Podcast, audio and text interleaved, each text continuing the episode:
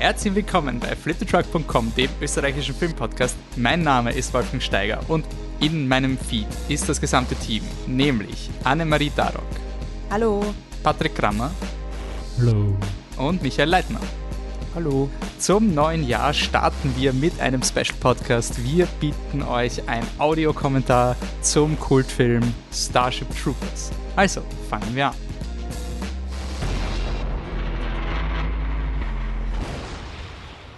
So, wir sind da. Ähm, wir haben uns damit abgefunden, dass die Kinos jetzt mal weiterhin nicht offen sein werden in den nächsten Wochen ähm, und haben deswegen auch schon eigentlich schon vor Monaten mal zum Spaß gesagt, hey, machen wir einen Audiokommentar zum Film Starship Troopers. Eine kurze Historie dazu. Wir haben schon einmal probiert, einen Audiokommentar zu machen zu einem Film. Da waren nur der Patrick und ich dabei bei Venom einem anderen, also äh, Patrick Agier vielleicht, also nur, bevor Patrick Agier nur kurz, ein Audiokommentar ist einfach, das hat man normalerweise bei alten, alt, alte Leute wie ich, die kaufen sich die Blu-Rays und da gibt es halt so äh, Audiospuren, wo halt die Leute einfach wirklich den Film schauen und kommentieren. Und das ist manchmal sehr witzig und das wird auch oft bei Podcasts angeboten. Nur welchen Film findet man, wo sich das ganze Flip the Truck Team überhaupt einigen kann, dass wir zwei Stunden lang mitkommentieren? Der erste, da haben wir sich nicht das ganze Team einigen können, da haben der Patrick und ich nämlich Venom probiert und bitte Patrick Schiele vielleicht mal die Erfahrung, was wir damals, warum das nie gehostet wurde, dieses Audiokommentar. Ja, es war schwierig. Also eigentlich war es ganz lustig, es hat Pizza gegeben.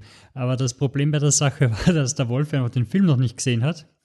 Und dann wollte ich, dass er die coolen Szenen schaut und er wollte Zusatz dazu kommentieren. Also so, nein, verdammt, jetzt kommt der Hund, halt die Klappe, du musst schauen, wie der Hund kommt, verstehst du? Der Witz mit dem Hund kommt jetzt. Und es hat nicht ganz so funktioniert, wie wir uns das vorgestellt haben, aber die Pizza war ganz gut.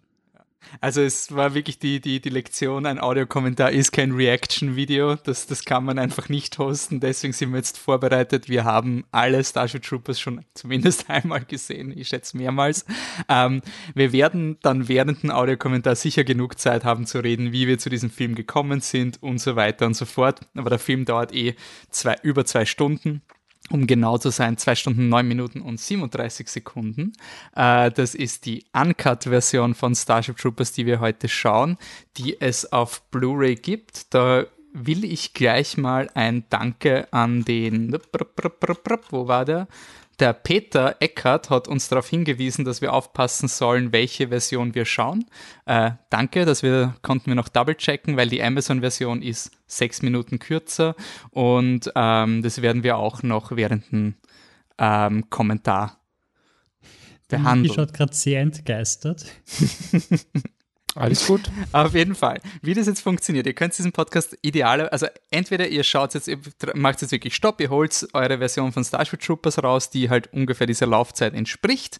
Äh, wir werden wirklich bei Minute 0000 haben wir alle äh, gestoppt, sind jetzt quasi ready und dann werden wir einen Countdown machen mit 3, 2, 1, go und dann schauen wir den Film. Also äh, ihr könnt diesen Podcast auch vielleicht hoffentlich so separat hören als, keine Ahnung, einfach in der U-Bahn oder ihr schaut Starship Troopers parallel. Ich hoffe, auf beide Arten könnt ihr was aus diesem Audiokommentar haben. Und somit würde ich sagen, ein frohes neues Jahr 2021. Starten wir mal mit einem richtig coolen Film. Starship Troopers Ihr habt jetzt wahrscheinlich auf Pause gedrückt, habt die Blu-ray rausgeholt, alles ist auf 000, alle sind bereit, eure Finger havern über der Fernbedienung. Ich mache einen Counter mit 3 zu 1 Go und bei Go drücken wir alle gleichzeitig auf Play. Und 3, 2, 1, Go. Gut. Jetzt machen wir den Ton noch an. Ja, Starship Troopers 1997, Regie Paul Verhoeven, äh, den man auch von äh, Robocop kennt. Und der letzte Film von ihm, den wir im Programm gehabt haben, war, glaube ich, L, der zur Biennale gelaufen ist. Habe ich das richtig im Kopf? Und mhm, damals auch für sehr spannende Diskussionen gesorgt hat. Ähm, keiner von uns hat den Film im Kino gesehen, oder? Nein. Das geht sich nicht das aus. Geht sich nicht ja, aus. man hätte sich reinschmuggeln können. Acht Jahre waren wir ungefähr. Ähm, ja.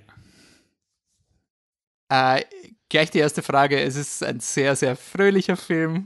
Wir sehen ein kleines Kind im Ding. Und Starship Troopers ist irgendwie bekannt worden als dieser Film, der ähm, damals nicht verstanden wurde, wie ironisch und wie persiflierend er ist. Ähm, wie seid ihr zu dem Film gekommen? Äh, Michi? Was ist dein Kontaktpunkt zu Starship Troopers? Das, das weißt du doch. Ähm, ja, also die, ähm, das ist auch so ein bisschen Teil der Geschichte von unserem Podcast, dass ich ja eigentlich, ähm, als ich jünger war, mit, mit äh, ja, Unterhaltungsfilmen, mit Actionfilmen nicht wahnsinnig viel anfangen konnte und das ist ein Metier, mit dem ich eigentlich erst über euch und noch ein, zwei andere Leute in, in Berührung gekommen bin. Und das ist halt ein Film, mit dem ihr mich, glaube ich, schon in unserem Jugendalter war das halt schon so ein bisschen, glaube ich, ärgern wollte, so quasi zu zeigen, der Michi Starship Troopers und quälen da zwei Stunden lang und das ist ein bisschen nach hinten losgegangen, weil ähm, ich meine, muss man dazu sagen, das hat in vielen Fällen sehr gut funktioniert, aber bei Starship Troopers nicht, weil ähm, ich den eigentlich von Anfang an ziemlich großartig fand ähm, und den ja bis heute der einen ganz ähm, wichtigen Platz in meinem Herzen. Also du hast ihn nicht als diesen Actionfilm wahrgenommen, wie du ihn geschaut hast? Äh, nein. Nein. Okay, also, ich glaube, ich war zu blöd, um zu checken, was die Nuancen waren. Also ich war immer Michi hat den Film einfach verstanden und wir waren so, ja, cooler Actionfilm, bam, bam, ja, Granate rein! Aber jetzt nee, oder, aber doch nicht damals. Oder, oder Michi Nein, ich, ich glaub, damals Seht ihr die Nuancen? naja, die Nuancen, aber, aber, aber es war halt für mich von Anfang an klar, dass sich der Film jetzt nicht, nicht wahnsinnig ernst nimmt in, in dem Sinne. Vielleicht habe ich es mir eher gedacht, dass es quasi vielleicht jetzt nicht direkt eine Satire, sondern eher so ein dummer Actionfilm ist, der stolz darauf ist, dass er dumm ist. Vielleicht habe ich es eher so wahrgenommen, als jetzt wirklich dieses quasi diese pointierende ähm, Satire, die er, die er ist.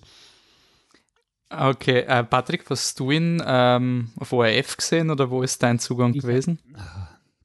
Ich kann es echt nicht mehr sagen, wann ich ihn zum ersten Mal gesehen habe, ob er einfach auf was die Fernsehen irgendwann war und dann war er brutal und das war cool. Oder weiß ich nicht mehr, aber ich habe ihn, glaube ich, sehr früh gesehen und habe ihn irgendwann leibend gefunden und dann ist die Phase gekommen, wo man sagt, ja, eigentlich ist er schon blöd. Und dann haben wir nochmal geschaut, aber er ist einfach leibend. Oh nee. ja, der Fail of Democracy. Man muss auch anmerken, also ich habe den Film in der ORF-Version 2000 gesehen, 2001. Das weiß ich, weil es Taxi Orange noch geben hat. Und das war um die Jahrtausendwende. Also ich war vielleicht elf Jahre und die ORF-Version ist, glaube ich, zehn Minuten gekürzt oder irgendwie sowas. Und ich habe dann drei Jahre später erst die Uncut-Version gesehen und war wirklich komplett fertig, was ich dann nicht gesehen habe. Äh, Anne, wie war dein Zugang zu Starship Troopers? Ich glaube, das hat bei dir doch länger gedauert und deswegen war es dann doch eine Überraschung, dass wir uns auf Starship Troopers geeinigt haben. Ich glaube, ihr habt mich gezwungen, ihn zu schauen. Ich glaube, es ist eine ähnliche Geschichte mit einem anderen Hintergrund. Also ich glaube, ihr wolltet mich damit nicht quälen, aber vielleicht war es so eine Art Prüfung. So ist Michis Freundin cool und kann man ihr sowas zeigen oder vielleicht nicht. Ich weiß nicht. Vielleicht wisst ihr noch, was die Intention war. Aber vielleicht wollte sie einfach nur einen coolen Film herzeigen. Aber ich glaube, damals habe ich das nicht so habe ich das nicht so gesehen, sage ich mal, dass es ein cooler Film ist. Ich habe mir gedacht, um Gottes Willen, ist das für ein Scheißdreck. Oh, es ist ja auch ein Wahnsinn, die ultra hübschen Leute. Also das ist ja wirklich, das Casting ist ein Wahnsinn. Und Wobei Denise Richards ist halt echt hübsch, bist du deppert. Ja, das war auch einer, ich glaube, das war einer der Gründe, warum ich es beim ersten Mal geschaut habe. okay. Aber ja, und dann haben wir es, glaube ich, letztes Jahr, weil der mich immer gesagt hat, na, muss, es ist ja einer seiner Lieblingsfilme und denke ich mir, ja, als gute Ehefrau, gell, schaut man sich es vielleicht noch einmal an. Und dann haben wir es, glaube ich, letztes Jahr, hast du gemeint, haben wir es nochmal geschaut? Um, ähm, wir haben es an einem historischen Tag geschaut. Das war ähm, einige Stunden vor der Oscarverleihung. Ah, na bitte. Vor der Parasite-Oscarverleihung. Ja. Wow. Ja. Und da hat es mir gefallen. Ja, ja. Plötzlich habe ich checkt, was dahinter steckt. Ja, Und, ich. Ja, aber ich, ich weiß nicht, ob es jetzt mein absoluter Lieblingsfilm ist oder so. Aber er ist schon, nein. Aber er ist, er ist, er ist schon sehr cool und ich meine, ich check jetzt voll und ganz, dass es absolut Satire ist und es gibt echt viele coole ähm, Momente, die ich wirklich, wirklich mag. Es ist aber auch einer dieser Filme, ich würde es in Richtung Full Metal Jacket einordnen, den quasi äh, oberflächlich äh, vorverurteilend gesagt Bundesherrler und linke Zecken gleichzeitig schauen können und beide cool finden können. Also es ist irgendwie so, ähm, man kann den Film auch completely unironic schauen und, und dann einfach ja. zur mobilen Infanterie gehen wollen. Also das ist. Man, man versteht ihn dann halt falsch, ne? Aber ja. Kann man machen. Aber ich, ich finde, wir sollten das eigentlich jetzt jedes Jahr machen. Vor den Oscars einfach Starship Troopers, bis, bis dann auch wieder mal ein geschissener Film gewinnt. Und bis dorthin ist es, äh, ist das die neue Regel. Also du meinst, Parasite hat nur gewonnen, weil ihr Starship Troopers geschaut habt? Ja, weil es mir gefallen davon hat. Aus. Nein, nein, noch konkreter, weil mir Starship Troopers in dem Moment dann gefallen hat. Also das ist das heißt, alles, wir müssen was anderes Die Sterne schauen, sind richtig magst. gestanden. Sterne im richtigen Alignment und. Wie, wie heißt der Boxerfilm mit New Jackman und dem Rob oh, Roboter? Uh, Real Steel, Real Steel. Na, da muss man Real Steel schauen, den fand die Anne auch so schlimm beim ersten Mal. Boah. Ja, den magst du aber auch scheiße, nicht. oder? Na. Nein, aber ich glaube, ich, ich habe ihn nicht so in Erinnerung wie die Anne. Das war auch eine Qual. Ich habe immer nur darüber nachgedacht, ob ich jetzt aufs Klo gehen darf im Kino, weil ihr immer so geschimpft habt übers Klo gehen. By the way, also ihr seid eigentlich war, zwei Bullies. Kommt jetzt ja, wir haben, ja, das, das, das, das haben wir nicht, das haben wir wirklich nicht gewusst und ihr könnt es gerne in den Jurassic World Podcast nachhören. Ein sehr awkwarder Podcast, wo wir irgendwie ein bisschen draufkommen sind, dass wir uns nicht gut verhalten haben in unserer Vergangenheit. Es war ein sehr therapeutischer Podcast. Also. Ich würde sagen, das ist. So schlimm war es nicht. So schlimm war es nicht. Hat auch Spaß gemacht. Ah, diese, diese Effekte sind so geil, grauslich. Es ist einfach unpackbar, wie ekelhaft dieser Film ist. Weißt du auswendig, was sie in der ORF-Version rausgeschnitten haben? Ja, ja, ja. Also derzeit ähm, ist noch nicht wirklich schlimm. Also ich kann es gern outpointen, aber es waren einfach wirklich extreme Konsequenzen. Und was auch gibt, das hat dies, äh, das hat der, habe ich jetzt Philipp oder geheißen, oder auf der Facebook-Seite, Peter, sorry, Peter Eckert, ähm, der hat, da gibt es Schnittberichte.com, die haben das zusammengefasst. Es ist nämlich nicht nur das Bild, was geschnitten wurde, sondern auch die Dialoge. Also es ist ja in diesem Film ein großes Thema Service Guarantees Citizenship. Also du kriegst nur eine Staatsbürgerschaft und ein Wahlrecht, wenn du gesurft hast, wenn du ein Veteran bist. Ähm, und das ist eigentlich extrem arg. Und das ist in der, in der Synchro wird das einfach weggeschnitten, dieser Satz. Die sagen einfach andere Sätze. Oder in, der, der Rassek hat am Anfang vom Film gesagt, so, ja, Gewalt löst nichts. Und was sollen die Leute von Hiroshima sagen? Ja, die werden nichts gesagt und die sind tot. Und es wurde quasi in der deutschen Synchro gesetzt durch die Bewohner von Washington wurden im ersten Backkrieg getötet oder irgendwie sowas. Und das, das hat ja eine andere Konnotation, als wenn du einfach ja, Hiroshima als super geile All Allgemeinlösung hinwirfst. Das ist echt Org in Wirklichkeit. Und ich finde es wirklich lustig, ich habe ein bisschen gegoogelt. Ich habe das Buch auch gelesen von Robert Heinlein und habe mir gedacht, oh mein Gott, also es ist wirklich so schlimm. Es ist wirklich schlimm. Ich habe nicht herausgefunden, ob er das ernst meint oder nicht. Es gibt ein paar so äh, Concerned Citizens, die meinen, äh, sie wollen eine True to the Source Starship Troopers äh, Adaption, weil weil der ist militärisch nicht akkurat und so weiter und der Robert Heinlein war kein Faschist, der hat halt nur gemeint, du darfst nur wählen, wenn du halt gesurft hast. Und das ist ja quasi dein freies Recht. Also das ist ja keine Diskriminierung, wenn du nur in der öffentlichen Arbeit, Lehrer, äh, Politiker oder sonst was arbeiten darfst, wenn du in militärisch indoktriniert wirst. Das ist ja eine freie Wahl. Insofern ist das ja nicht schlimm, was der Robert Heinlein da. Also es ist ja echt nicht so wild, wie da die Leute tun. Und du liest es und denkst dir, okay, ja, na, ja, voll. Ähm, also das Buch ist extrem unironisch. Das Buch ist wirklich faschistisch und allein nicht die Sequenz, die wir jetzt schon mit dem, mit dem Rugby spielen, ist ja auch so Highschool Musical. Also es ist von der, von der oh Gott, schöne, perfekte Leute. Es ist übrigens. Ja, einfach Salto machen. Wie kann, wie kann das keine, keine, keine Satire oder Parodie? Wie kann, also das Geht's auf Rotten Tomatoes? Der Konsensus ist, despite uh, the wooden egg, if you go past the wooden acting, it's a, it's a nice movie oder sowas. Also der Film hat keine guten wow. Kritiken damals gekriegt. Hat aber schon seinen Kultfaktor, ne? Also es ist schon findet sich schon immer wieder in Listen auch. Ja, ja, also Sci-Fi-Nerds also, und, und, der Sci-Fi-Nerds hat einen wahnsinnig hohen Stellenwert, hätte ich gesagt. Aber eh jeder Paul Verhoeven-Film, oder? Außer jeder Sci-Fi-Paul der, der, der Striptease-Film, aber alle anderen. Ja, sogar der Striptease-Film hat seine Community. Da kommen sie jetzt langsam daher gell, und sagen, es ist apologetic, funny to watch oder whatever. Gibt es zu dem, wie heißt der Film? Äh, Showgirls. Showgirls, Showgirls, genau. In, äh, zu Showgirls gibt es in, ähm, in äh, Eden den, den Film von Mia Hansen Löwen, ist eine coole Szene, wo halt ein Typ, das ist so, so der Künstler, äh, Künstler der Gruppe, also sind alle Künstler, aber er ist halt ein bisschen gar hip, ähm, der zeigt das quasi seinen Freunden und es regen sich halt alle auf, so quasi, nein, das ist der ärgste Stuss. Und dann gibt's halt einen, die Hauptfigur, der meint, naja, Stuss ist es keiner, aber wahnsinnig cool ist er auch nicht. Also quasi so, er ist nur ganz okay. Und das, das fetzt ihn halt dann voll raus. Also es nimmt dann sogar irgendwie eine tragische Wendung, aber das ist so richtig quasi dieses dann, das, was du nicht sagen darfst. du darfst quasi keine schwache Meinung zu Showgirls haben, oder? Genau, ja, ja, ja. Wolf, es ist gerade Flip, äh, Flip, Flip 6 Dreierloch. Dreierloch. Ich sehe den Film übrigens zum ersten Mal auf Englisch. Glaube ich. Oder vielleicht zum zweiten Mal. Aber, aber ich habe hab den ist, so oft auf Deutsch geschaut. Das ist einer der Filme, wo du fast die deutsche Synchronisation brauchst, oder? Ich weiß nicht, ob wir ihn vor Parasite haben wir, glaube ich, auf Englisch auf geschaut. Auf Englisch haben ja, geschaut, ja. Weil die Anna ihn auf Deutsch nicht mochte, was ich nicht verstehen kann, aber gut. Ähm, aber ich, ich, mich, ich vermisse auch ein bisschen die deutsche Version gerade. Es, es gibt, äh, wir haben eine Einsendung, kriegt ein Audio-File, was vielleicht am Ende vom Podcast sich reinschneidet, äh, als Bonus-Feature von äh, Deep Red Radio, einem deutschen Podcast, mit denen, die was bei uns schon mal zu Gast waren. Und da haben ein, hat einer gesagt, er ist äh, über den Ärztes, über irgendeinen Ärzte-Song auf diesen Film gekommen, weil da die Line vorkommt, das ganze Gehirn rausgelutscht.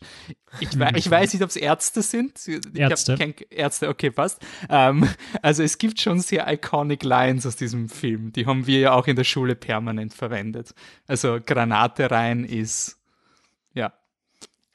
Diesmal Aber wird genauso... Keine Knöpfe mehr drücken.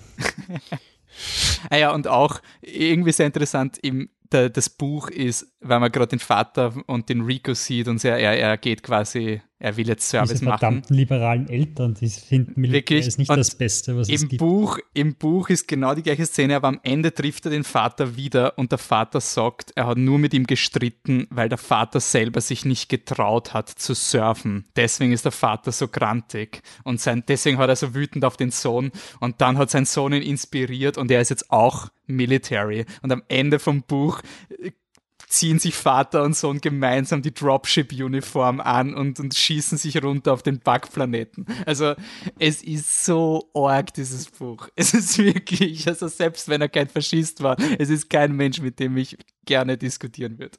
Also ich, ich habe den Filmstage-Podcast drüber äh, gehört, also dass sie sind da, da drauf zum Sprechen gekommen und haben halt auch über den, den Autor geredet und sie waren sich schon ziemlich einig, dass dass anscheinend auch sein Leben und irgendwelche Aussagen rund um Atom sehr faschistenfreundlich waren.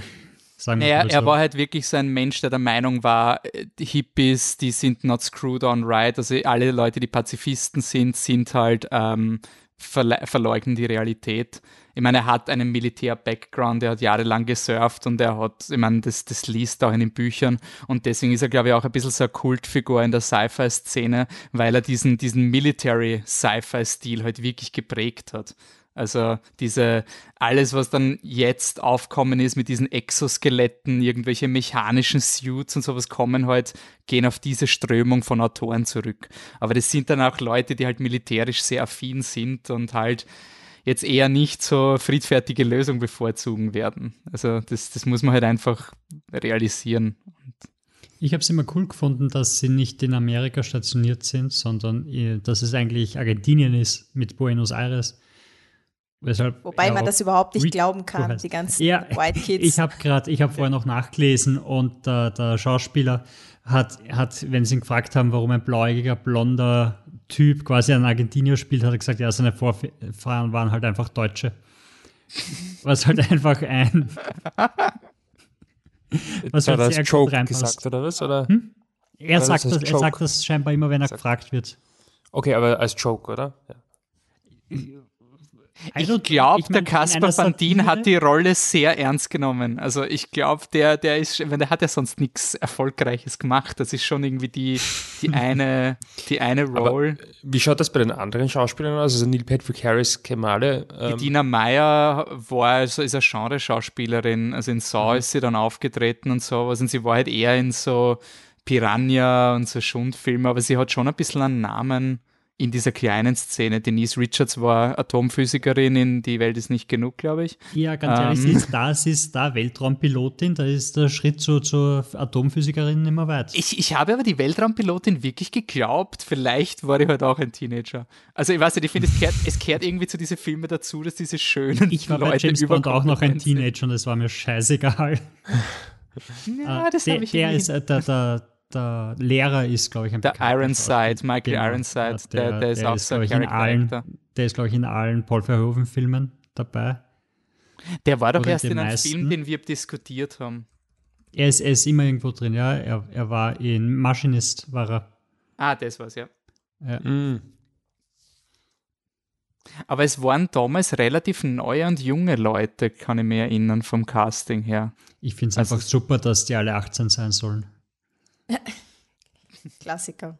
Oder? Oder sollen, sollen sie 18 sein oder glauben wir nur, sie sind 18, weil es halt Schule ist? Boah, aber ist die Schule schon damals.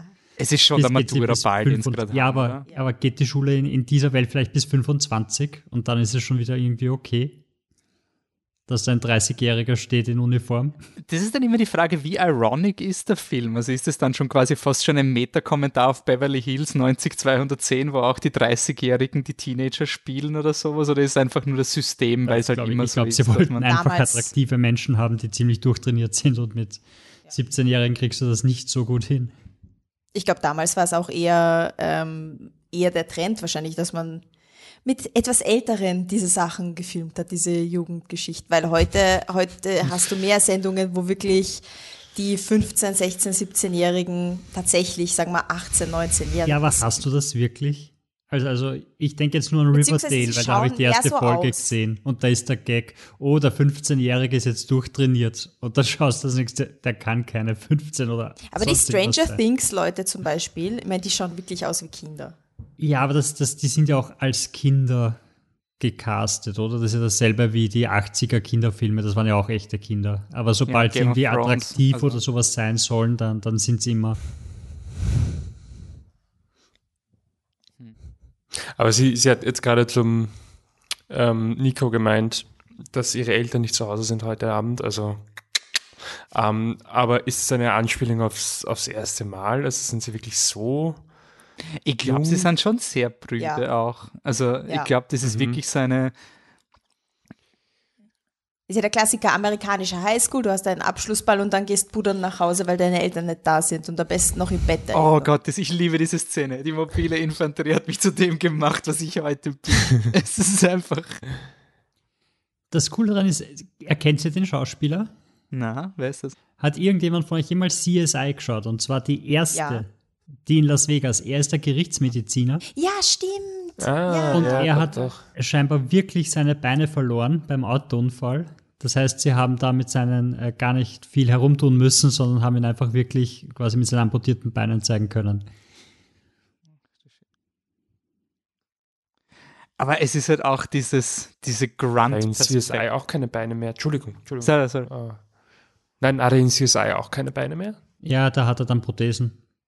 Ah, okay. Und so deshalb, deshalb hat er auch immer einen Stock und. Ja, verstehe, verstehe. Gut. Sie sind immer so glücklich, sie grinsen immer, das macht mehr fertig. Ja, wenn du gerade zum Militär gehen darfst, wärst du auch glücklich. Es ist mhm. schon so geil, dieses, ähm, dass, da, dass durch die drei Hauptdarsteller da jetzt äh, also quasi alle Karrieremöglichkeiten abgedeckt werden. Also du kannst quasi entweder Grunt Soldier sein, du kannst zur Gestapo gehen oder du kannst quasi für die Luftwaffe kämpfen. Das sind die drei, die drei Optionen, die du da quasi hast in dieser Gesellschaft. Wobei ich es cool finde, dass, also das ist wieder diese schmale Grenze, weil es ist schon cool, dass die Denise Richard halt die Klü Richards die klügste ist von ihnen, beziehungsweise der Neil Patrick Harris, der ist ja auch clever, aber der Rico ist halt der Dummy. Mhm. Und sie ist halt wirklich, sie ist halt ein Streber und will eine Orge-Karriere machen. Und sie, also ganz ehrlich, sie, sie hätten ja auch nicht zusammengepasst. Also vom, vom, also der, der Rico ist ja wirklich ein Grunt. Also der ist ja wirklich so ein Infantry, das der, da gibt der zum Schluss ja irgendwie so, das ist ja typisch, die mobile Infanterie muss immer drauf zahlen und so. Wobei ich als Teenager schon die Hots für die Dina Meyer gehabt habe. Also, oh. Ja, ja, also es war irgendwie so, ich, ich habe halt irgendwie gemeint, ich habe gefunden, die haben halt besser zueinander passt. Also was der als, als Hauptdarsteller, also als Schauer, du projizierst dich natürlich in den Hauptdarsteller und bist halt froh, dann willst du halt die, die toll finden, die er am Ende vom Film hat, damit du irgendwie, damit er die richtige Entscheidung getroffen hat. Ich meine, sie stirbt aber. du musst irgendwie rechtfertigen, warum alles, was der Hauptdarsteller macht, das absolut richtig ist.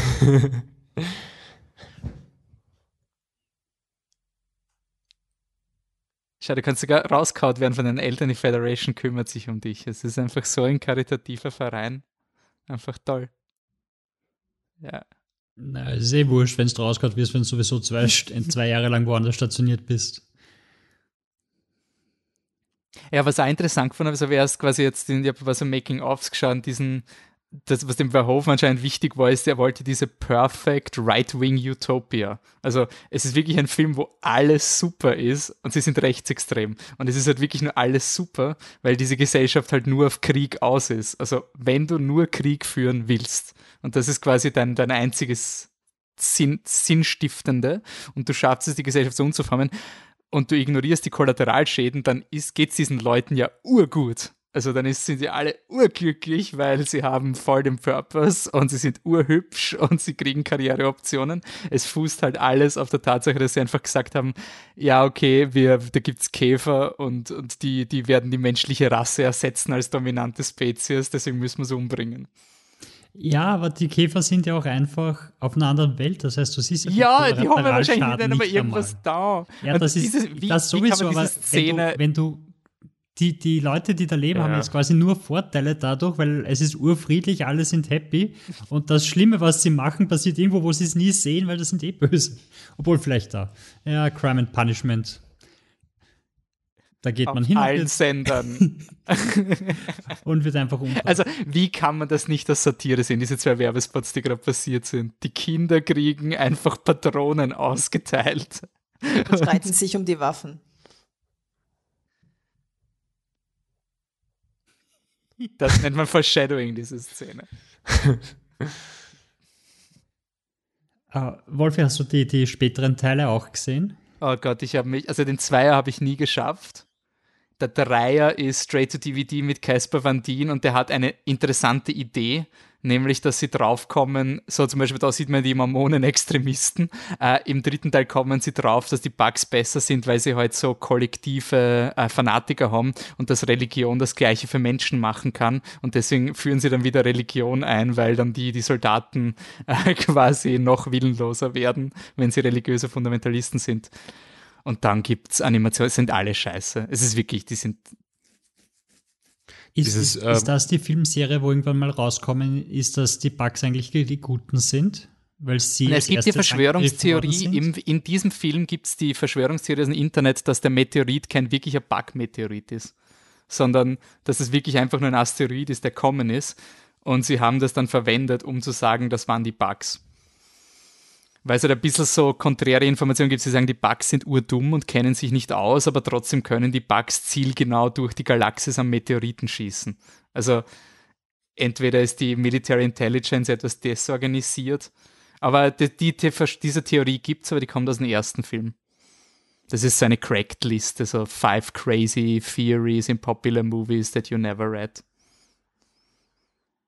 Der, der, also es ist gerade diese, die Trainings- oder äh, die erste Trainingssequenz. Der junge Mann, der den General da quasi auslacht, ähm, er kriegt eigentlich eine relativ milde Strafe, oder?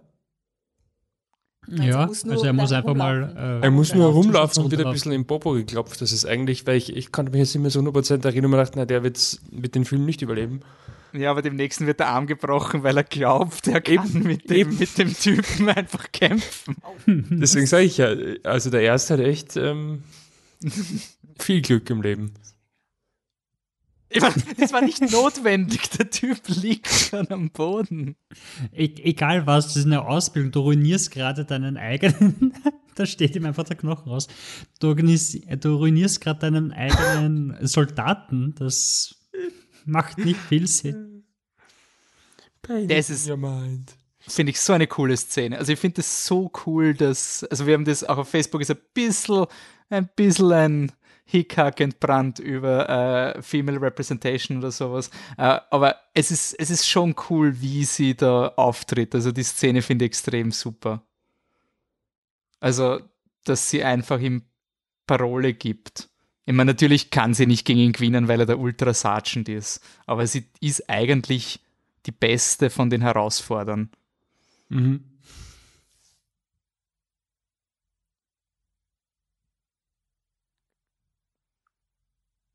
Und auch vom, vom Propagandasinn vom Film, du hast jetzt diesen, den, den, den, den blonden Typen, der Squad-Leader werden will. Und am Ende vom Film aber realisiert, na, es ist ja auch wichtig, dass es normale Soldiers gibt. Das ist ja auch wichtig, es kann nicht jeder Squad-Leader werden. Also wir brauchen auch gute Soldaten und das ist auch ur, urehrenhaft, dass du einfach nur ein ganz normaler, unbeförderter Soldat bist. Aber schau, das siehst du, wie gut die Medizin ist, wenn du dich nur auf Krieg konzentrierst, weil schau, sein, sein gebrochener Arm dem geht schon wieder ganz gut. Ich meine, das war ein offener Bruch. Also Washout Lane ist nicht so cool wie Versagertor. Ich halte es nur fest. Das ist einfach, Versagertor ist besser. Aber manchmal sind die deutschen Sprüche einfach viel besser. Beim, beim König der Löwen gibt es ja auch das, äh, äh, wo er die Käfer isst. Mhm. Und, Schleimig, aber vitaminreich. Jedoch vitaminreich. Und im, im Englischen ist dann einfach irgendein Spruch, den du dir nicht merkst, aber der Deutsche einfach viel zu ikonisch. Und Darkwing Duck hat 1, 2 Risiko und, und das Englische Let's ist get irgendwas. dangerous. Ja, das ist so ein Bullshit, hey. Ja, 1, 2 Risiko ist besser. Szene, aber ist es, weil wir damit aufgewachsen sind? Natürlich, Nein. aber. Ja. Na, weil ich habe mir gefragt, ich war bei so einer Frozen-Tournee, ja, wo wir den deutschen Frozen gehört haben und die Übersetzungen der Lieder sind wirklich mies. Die Reime, also Let It Go reimt sich teilweise nicht mal im Deutschen. Ja, aber 1, 2 Risiko reimt sich ja. Mhm. Oder nein, nein, es ist Risiko. 2-1 Risiko, was? Entschuldigung. Stimmt. Ja. Bevor sie Darkwing Duck-Fans hier zuspammen. Ich finde bei den Militärszenen jetzt merkt man, also wenn man es quasi mit äh, ernsten Augen betrachten möchte und vielleicht auch ein bisschen ein Militärfan ist oder das nicht so schlimm findet, dann ähm, kann man, da, also dann schaut es echt leibend aus. Das muss man es, ganz es, ehrlich es sagen. Es schaut ja echt leibend aus. Es schaut lustig aus und es wird Spaß machen. Also der Hindernisparcours einfach nur. Voll. Der ist so ein bisschen wie zusammen essen. Ninja Warrior-mäßige. Ach Gott, die edukativste Szene des Filmes. Warum kann man keine Knöpfe drücken? Vor allem schaut es mal im Hintergrund bei der Wand, wo da steht, das sind wie, viele Löcher, Löcher, wie viele Löcher in der Wand sind. Wie, warum? Warum? Also da kann ja kein, kein Messer unabsichtlich hinkommen. ah. Aber ja, was, was ich mir schon gedacht habe, der Film macht. oh Gott. Wow. Die Hand hat nicht mal dieselbe Farbe.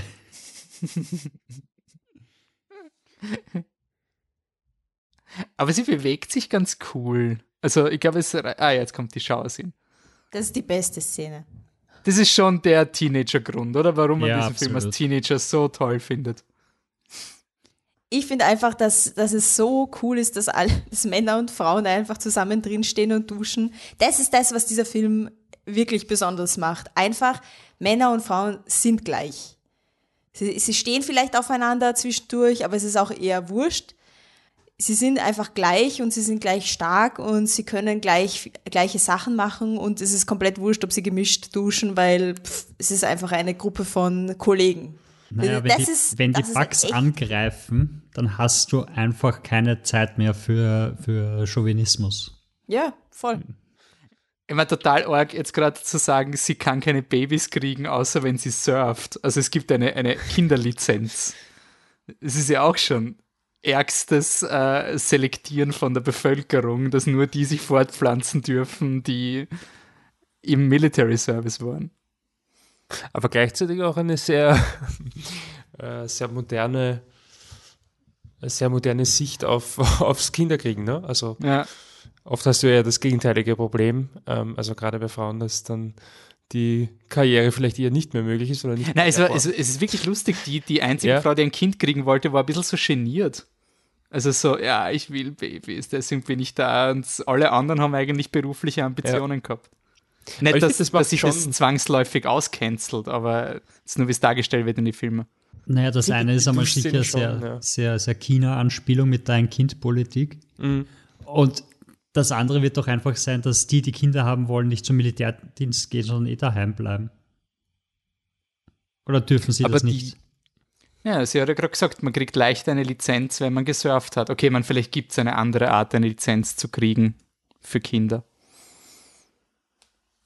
Aber die Duschszene würden wir doch auch in einem Film ähm, cool finden, der sich ernst nimmt. Oder, also Eben, der das, keine, das, keine Satire ja, ist. Ich finde, das ja. ist irgendwie das, das gibt dem Film irgendwie nochmal so eine, eine andere Ebene, weil, weil halt quasi manche er passiviert, persifliert uns und gleichzeitig zeigt er uns manchmal Sachen auf, die wir nicht zusammenbringen, sozusagen, mhm. also die, die, die wir nicht gut machen. Weil die Duschszene und wie sich Männer und Frauen in dem Film ja. miteinander verhalten, ist, ist echt fortschrittlich ja. und echt eigentlich das Ziel, wo ich in meinem Leben hin will mit der Gesellschaft. Eigentlich genau so, wie sie miteinander umgehen. Aber Scheiße, dass halt das scheinbar nur mit Krieg geht.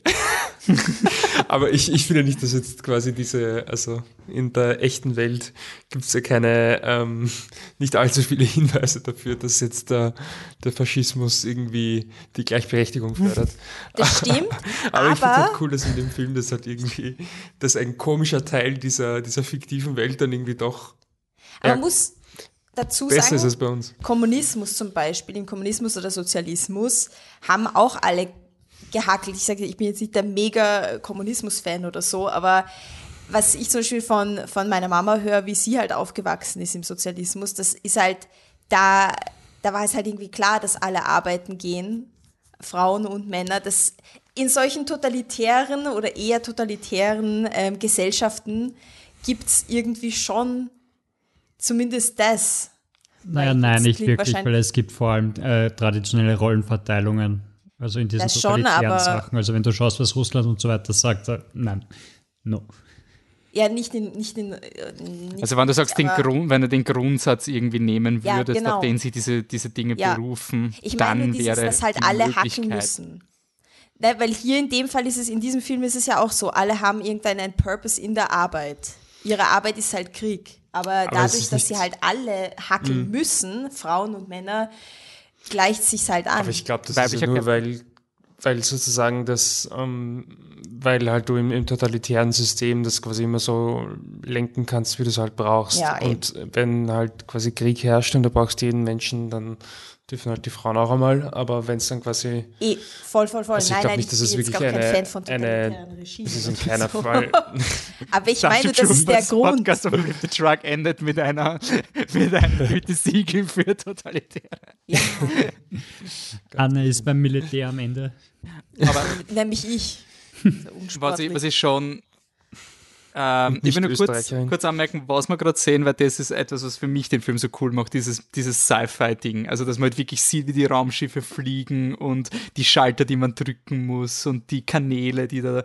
Ähm, aber kurz und zurück zum, zum, zum Frauenbild. Ähm, ich finde es irgendwie so spannend, weil es gibt ja immer diese Ich bin kein Sexist, aber und früher waren die Filme ja auch feministisch und haben nichts gesagt, was ja auch bei uns auf Facebook ein bisschen abgebrannt, also losgegangen ist. Und ich finde es aber so interessant, dass sie diese Leute immer auf die gleichen zwei, drei Filme zitieren. Also es war eh immer nur Aliens und Terminator 2. Und das hat anscheinend, das reicht für die gesamte Filmgeschichte an Female Representation. So, es ist, ist schon mhm. gut. Also, weil sonst, ich meine, wo kommen wir da hin? Also zwei Filme in einem Jahrzehnt, das, das reicht jetzt langsam auch schon. Gut, also, die, die Diskussion ist ja sowieso was ganz, ganz anderes, wenn du das alles rundum anschaust.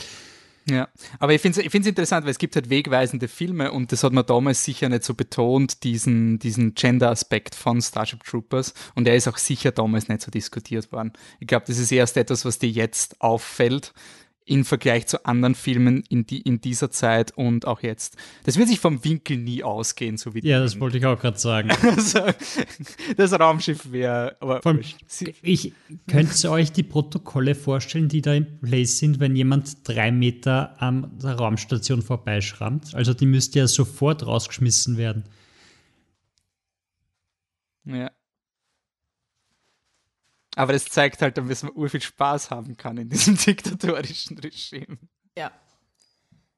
Es ist irgendwie lustig, es ist auch so eine Promotion für ähm, hab Spaß, eine Karriere einzuschlagen. Arbeiten ist das Beste. Du gehst als, als kleiner irgendwas hin und das ist super. Und das ist jetzt und alle, alle leveln sich hoch. Also am Ende ja, sind ja alle, also sind diese ganze junge Partie in, den, in der Führungsriege und so. Und das in einem Jahr. Ja, das sind schon Karriere-Opportunities.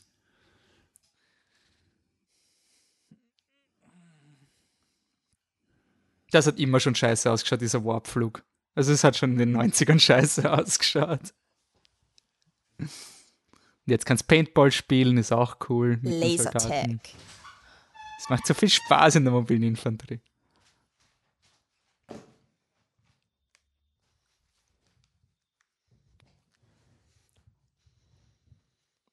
Es ist auch unglaublich, wie es, also es ist ein kleiner Film, aber diese Bildsprache mit den Marines, also dieser Military, also es ist jeder moderne Sci-Fi-Film, der irgendwie so Military Warfare macht oder jedes Comic, jedes Buch, ist Starship Troopers kommt irgendwie vor. Also das ist echt ein Wahnsinn von, von der Bildsprache, was er da reinbracht hat.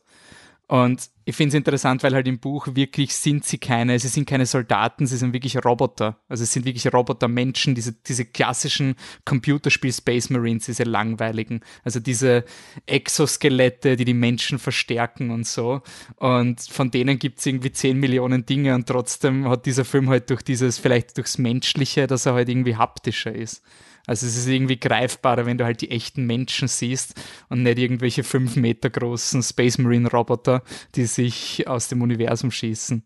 Naja, es ist außerdem ziemlich schwierig, das zu machen, oder? Also jetzt allein von der Umsetzung her in den 90ern. Ja, auch das gut ausschaut. Es ist aber auch jetzt noch nicht so gut funktioniert. Also ich bin wirklich neugierig, wann endlich der Film kommt, der dieses Konzept von dem Max-Suit nicht Computerspielen. Iron Man hat ein bisschen so den, den der Watershed-Moment, dass man das irgendwie Leuten dazu darstellt, seine Rüstung, aber es ist noch immer nicht wirklich angekommen.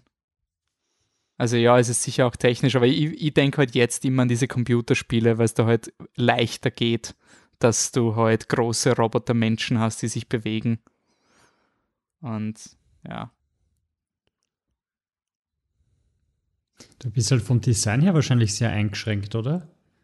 Also ich habe mir das gedacht, wie, wie, wie jetzt in Mandalorian das Staffelfinale war mit den Robotern, die einfach ausschauen, als wären sie aus Warhammer 40k geflattert. Mhm, die wahrscheinlich ja. selber geflattert haben aus Star Wars, aber du hast einfach zwei Versionen von diesen Dingern. Entweder diese Space Marines Sachen oder diese, diese Alien-Exoskeletten, die drauf sind, wie bei Kill, Die, Repeat und was weiß ich. Und Avatar und diese Sachen, ja. wo du halt wirklich die groß, also wo das wirklich ein Roboter ist, in dem ein Mensch sitzt und nicht quasi eine zweite Haut. Ja. Hm, jetzt bricht sie ihm sein Herz. Macht sie jetzt Schluss mit ihm? Ich glaube schon, ja. Ich glaube, jetzt ist die Szene, weil jetzt ja, sagt ja. sie, dass sie eine Karriere will. Das sieht man doch, weil sie so gut Schauspieler hat. Schaut in ihre Augen. ja, aber schon, der Film hat schon sehr was von Public Humiliation irgendwie. Schon allein, du, du kriegst deine Testergebnisse, indem du zur großen Leinwand, Leinwand am Anfang gehen musst und dann wird es ganz riesig projiziert, damit jeder sieht, was für ein Versager du bist ist halt auch diese Gleichschaltung, oder? Zwischen den Leuten. So, es gibt ja. nur dieses große Gemeinsame. Und absoluter Leistungsdruck, oder? Also quasi, ja. das ist dein Fehler, wenn du nicht, wenn du es nicht drauf hast, bei der Infanterie zu sein. Ja, und die Bildschirme sind, obwohl das ist irgendwie ein Science-Fiction-Problem, oder? Dass, dass wenn du cool wirst, so wie da, dass jeder seinen Bildschirm hat, dass auf einmal alle anderen quasi mitschauen und, und Privacy total weg ist. Ja, das denke ich ja. mir immer, wenn sie, wenn sie Bildschirme haben, die so holographisch sind, dass du es von der anderen Seite siehst und so weiter. Nein, das war jetzt einer, das war jetzt einer Zeit, wo man das Smartphone-Konzept noch nicht gehabt hat. Also, dass man sich wirklich in eine Ecke setzen kann und sich das anschauen kann, ohne dass jemand zuschaut. Ja, aber sogar heute mhm. bei Science-Fiction-Filmen, wenn sie cool werden wollen, dann hast du irgendwelche Hologrammgeschichten ja. oder sowas, wo ja. da kann einfach jeder zuschauen. Ich will nur trotzdem, ich will anmerken, weil es mir immer wieder ärgert, Hologramme sind eines der schwierigsten Dinge, die ever möglich sind. Also alles in Avengers, was passiert, ist realistischer, als dass der Iron Man einfach so mal ein Hologramm gemacht hat. Das ist einfach so ein common Missverständnis von der, von der physischen Realität. Können wir, können wir sagen, dass, dass Hologramme realistischer sind als, als magische Steine aus dem Weltall? Nein. Just. Timestones sind realistischer. jetzt zum Beispiel in der Szene, äh, die, die Trainingsszene, wo der eine, der Breckenridge, äh, getötet wird, äh, da hat die ORF-Version natürlich nicht den Impact gezeigt. Also das war der erste Moment, wo ich gesehen habe, dass es nicht die ORF-Version, die ich auf VHS runtergeladen habe, weil alle waren so, uh, jetzt kommt gleich die ganz arge Szene und ich habe mir gedacht, wieso, man sieht eh nichts. Man sieht quasi, jemand schießt und dann liegt jemand am Boden, aber das war's. Also es wird auch in der ORF-Version quasi der, der Impact so wird nicht gezeigt. Also ja. man sieht halt quasi wirklich nur aus der Sicht vom Rico, so wie es jetzt in modernen Filmen ab 13 ist. Die Leute legen sich halt schlafen und dann ja. haben sie sich unabsichtlich in eine Ketchup-Dose gelegt.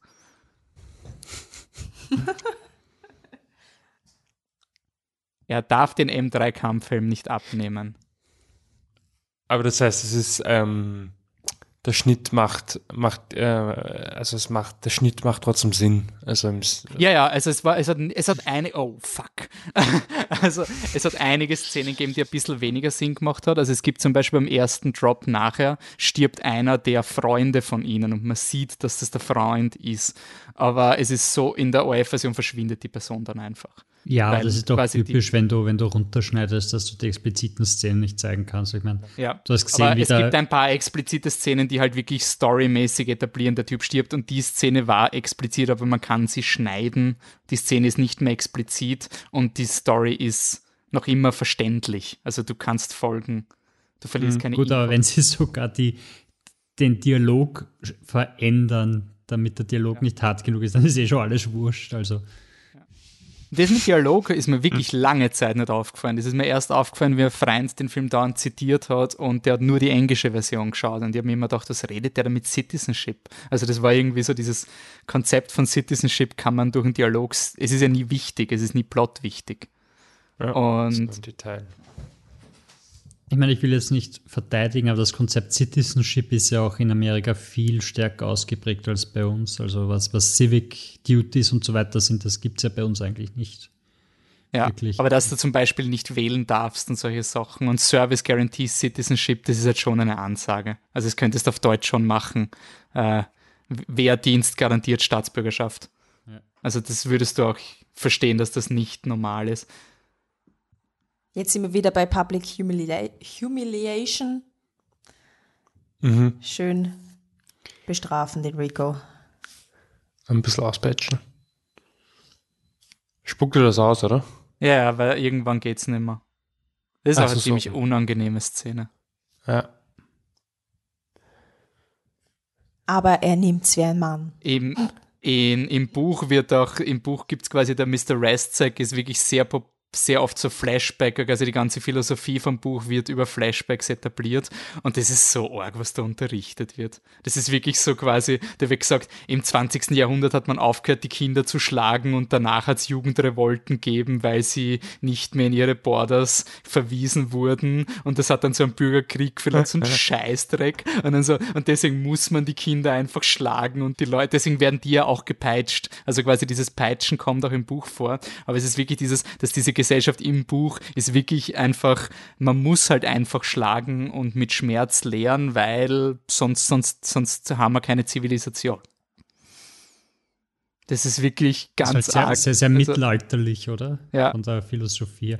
Der, der, der den auspeitscht, der, der läuft im Film eigentlich nur herum, um Leute zu bestrafen. Das ist dasselbe, der am Anfang mit dem anderen um den Häuserblock laufen hat ja. müssen. Ja. Der gleich nimmt so, oh, den kann ich quälen und dann rennt er ihm nach und schlagt ihm dem Stock jetzt batcht er aus, der muss den, den coolsten Job ever haben. So Wer hat das Diese Diese Position wird er sich schon erworben haben, oder? Der wird schon ein paar Bugs. Was, ich kann keine Domina werden? Na gut, aus.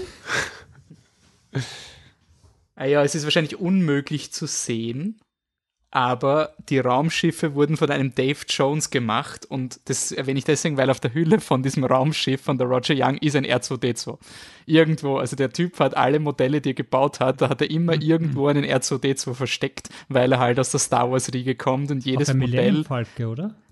Ich glaube, ja, er hat quasi immer so Easter Eggs und irgendwann der Hülle draußen pickt so ein kleiner R2D2 von diesem Raumschiff. Ich habe ihn noch nie gesehen. Also ich habe, es gibt einen Screenshot, den ja, man könnte in unserer Podcast-Episode nachschauen. can be seen on the backside of one of the Starship's bridges.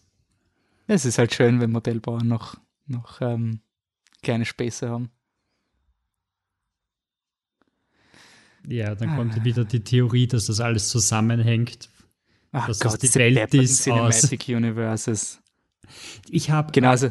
Ich habe vor kurzem Tarzan geschaut, den, den Disney-Film, und habe mich an die Theorie erinnert, dass das die Eltern von äh, Elsa, sind. ja, und dann ja. schaust du das an, denkst du, aber sie haben doch ein Kind, während sie am Boot sind. Was? Naja, was sie hätten, sie wollten die Elsa und die Dinge überraschen, indem sie quasi mit einem Bruder heimkommen. Genau, und sie waren, sie waren auf einmal Engländer, aber alles ist gut, solange es funktioniert. Aber, aber wer denkt sich das aus? Also wer, Irgendwelche Clickbaity. Es ist, es ist leider. Nein, nein, das meine ich nicht. Also, das meine ich nicht, sondern in der Theorie. Also wer, wer hat denn das alles geschrieben? Ich glaube, das ist mittlerweile seit der Pixar Theory. Die war das erste große, wo so, so alle Pixar-Filme sind connected. Und dann versuchst halt überall in Cinematic, dieses, dieses ich glaube, das kommt aus diesem Cinematic Universe. Nein, das weiß ich schon, aber laut der Verschwörungstheorie, wer, wer zieht die Fäden im Hintergrund? Gibt es da einen? Das ist darum geht es ja gar nicht, oder? Es ist einfach Disney und hey, wusstest du, dass die Filme alle zusammenhängen? Okay. Das, es schaut bedrohlich aus. Schaut einfach aus wie, eine, wie ein Peanut. Schaut aus wie ein Stein. Es ein Stein hat, aus Es hat mir Anik vorhin, dieser Asteroid. Und ich finde es auch so geil, dass sie alles mit einem Au, das, oh, fuck, das muss, die, die Scherben ja. kriegt es nicht mehr raus. Ähm, und warum, warum sind wir so, so perfekt countdownen? Also, dass sie das, dass sie das so schaffen, so auf die Sekunde genau. Das lernen sie auch in der Schule, glaube ich. Das ist ein eigenes Fach. Hey, da gibt es nämlich die, Versch beim die Film starten. Es, es gibt die Verschwörungstheorie, dass jetzt durch diesen Crash, den man hier sieht, dass dadurch der Meteorit überhaupt erst zur Erde katapultiert wurde und die, Fe die Federation das absichtlich gemacht und die Carmen Ibanez quasi die, die Oberböse von Starship Troopers ist, die absichtlich Buenos Aires also ja, diese depperten Filmverschwörungstheorien, da kann man in alles das ist aber, interpretieren. Das ist aber fast schwieriger als Ausweichen, oder?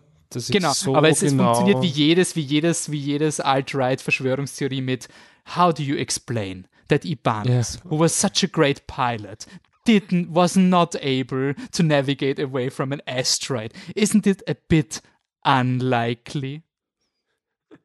Punkt, Punkt, Punkt. Und du sitzt daneben und denkst dir, ich habe den Film 50 Mal gesehen, ich habe mich nie gewundert, dass sie nicht rechtzeitig ausweichen kann. Das kann mal passieren. Kann, kann so ein großer Meteorit überhaupt durch so was Kleines wie dieses Ding in seinem Kurs so verändert werden? Das könnte schon möglich sein. Also da, da habe ich leider noch nicht die Rechnungen gemacht. Aber du musst ja denken, die sind bei Jupiter. Das ist ja wirklich, da, da reicht eine ganz kleine Änderung, damit er nicht die Erde trifft. Das ist ja extrem unwahrscheinlich. Mhm. Wir sind ja glücklicherweise seit 65 Millionen Jahren verschont worden und wenn es nochmal passiert, haben wir Gott sei Dank Bruce Willis, der hochfliegen kann und den Asteroiden support.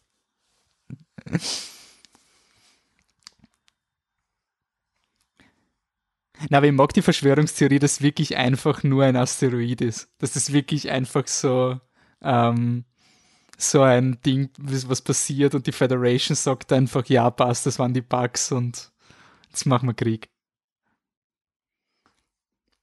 Weil sie da gerade, ähm, weil er gerade mit seiner Familie telefoniert. Ähm, ich habe vorher schon einen, einen Gedanken gehabt, wenn's, wenn sie darüber nicht reden wollt, dann sagt es ruhig. Aber ähm, ich habe mich wirklich gefragt, wie quasi in dieser Welt äh, eine, eine Pandemie ablaufen würde. Hm.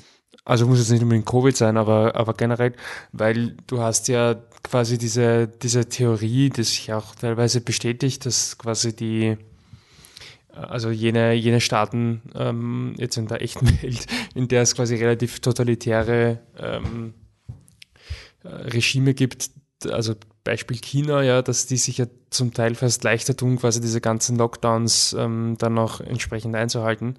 Aber andererseits habe ich bei Starship Troopers nie gecheckt, wie viel Platz die Leute eigentlich haben. Also Pri Privatplatz, also ja genau, genau, genau. Wenn der wenn der Nico heimgeht, dann geht er in diese Villa von seinen Eltern. Ich nehme jetzt mal an, dass nicht jeder so wohlhabend ist. Wo sind die anderen alle zusammengepfercht? Weil man sieht immer quasi nur die also immer nur diese, diese Stationen und so und diese ähm, Institutionen. Die sind immer recht eng, ne? Ja, sind, da, geht ja, man, da, da, da, kann man dann schon sehr ins Detail gehen, ob das mit dieser Kinderpolitik dazu geführt hat, dass die, dass die Weltbevölkerung sehr geschrumpft ist, deshalb ist wieder naja, mehr Platz da, whatever. Aber, aber wo ich denke mal schon, dass der Rico ein extrem privilegierter ist, weil was die Leute vorher gesagt haben, der eine ist Farmer und will unbedingt studieren und so, also da gibt es halt schon Leute, die sich das nicht leisten können. Aber wie sie sich freuen, dass sie jetzt in den Krieg ziehen. Juhu! Aber ja, ja ich glaube nicht, dass sie große Probleme hätten mit einer Pandemie. Also natürlich dieselben Probleme, aber sie könnten einerseits sehr China-mäßig machen, alles zusperren und es als die Pflicht als Bürger drinnen zu bleiben mhm. verkaufen. Und das ist auch eine Taktik, die funktioniert hat im Ersten Weltkrieg bei der spanischen Grippe in Amerika, wo sie gesagt haben, äh, die Leute sind im Krieg und wir, wir müssen da jetzt daheim quasi auch unseren Teil machen, deshalb müssen wir Masken tragen, um die Krankheit nicht weiter zu verbreiten. Und das ist echt gut ankommen, bis dann quasi der Krieg vorbei war und die zweite Welle gekommen ist und sie dann gesagt haben, ihr, müsst jetzt wieder, wieder quasi euren Teil erfüllen und sowas, aber ein Teil wovon? Da gibt es einen echt coolen Podcast dazu. Ähm, mhm. The Pessimists Archive heißt der. Und der schaut sich immer an, was, was quasi in der Geschichte mal passiert ist und was sich da wiederholt. Und mhm. der hat, der hat die, die Pandemie quasi mit der spanischen Grippe sehr gut ver vergleichen können. Aber ich hätte quasi gar keine Zweifel daran, dass, ähm, dass, sie, dass sie das äh, entsprechend kommunizieren könnten, dass sie zu Hause bleiben. Nur bei mir bei Starship Troopers hatte ich immer irgendwie den Eindruck, die leben halt alle dort. Quasi, die leben alle ähm, in der Schule, im Militär oder was auch immer. Aber so ist es, also Wolf hat ja auch das Buch gelesen, so ist es nicht gemeint, oder? Die, die gehen schon alle heim und. Na, die leben schon da, oder? Boah, ja, also jetzt. Ich, ich glaube, wenn du surfst, bist du wirklich dort. Also dann bist Gut, du deinen Dropships ja und dann. Dann bist du stationiert denk, wie, wie in Amerika, oder? Die sind ja dann auch mal. Anders, ja. Mhm. Aber ich denke mal halt gerade in so einem Militärkomplex, da kannst du einfach abriegeln. Also wenn die, dann sagst du halt einfach, in dem Komplex hast du ein Outbreak und die Soldaten hocken jetzt einfach in ihrem, in ihrem Zimmer mhm. bis dieser Outbreak. Oh, jetzt war die Szene, okay, gut, die ist auf Englisch wirklich schlecht, mit, wo er wieder zurück in den Militärdienst eintritt. Im Deutschen sagt er dann, ist das deine Unterschrift? Jawohl, Sir, das kann ja keiner lesen und zerreißt's. Und da, da schaut nicht aus wie deine Unterschrift, sagt er im Englischen, das ist ja urscheiße. Ja. Nur ein toter Bug ist ein guter Bug.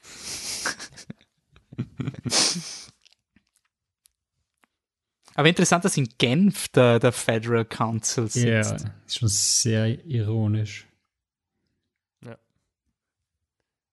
Es ist absolut Nazi mit diesem, es geht nur um die Dominanz in der Galaxis.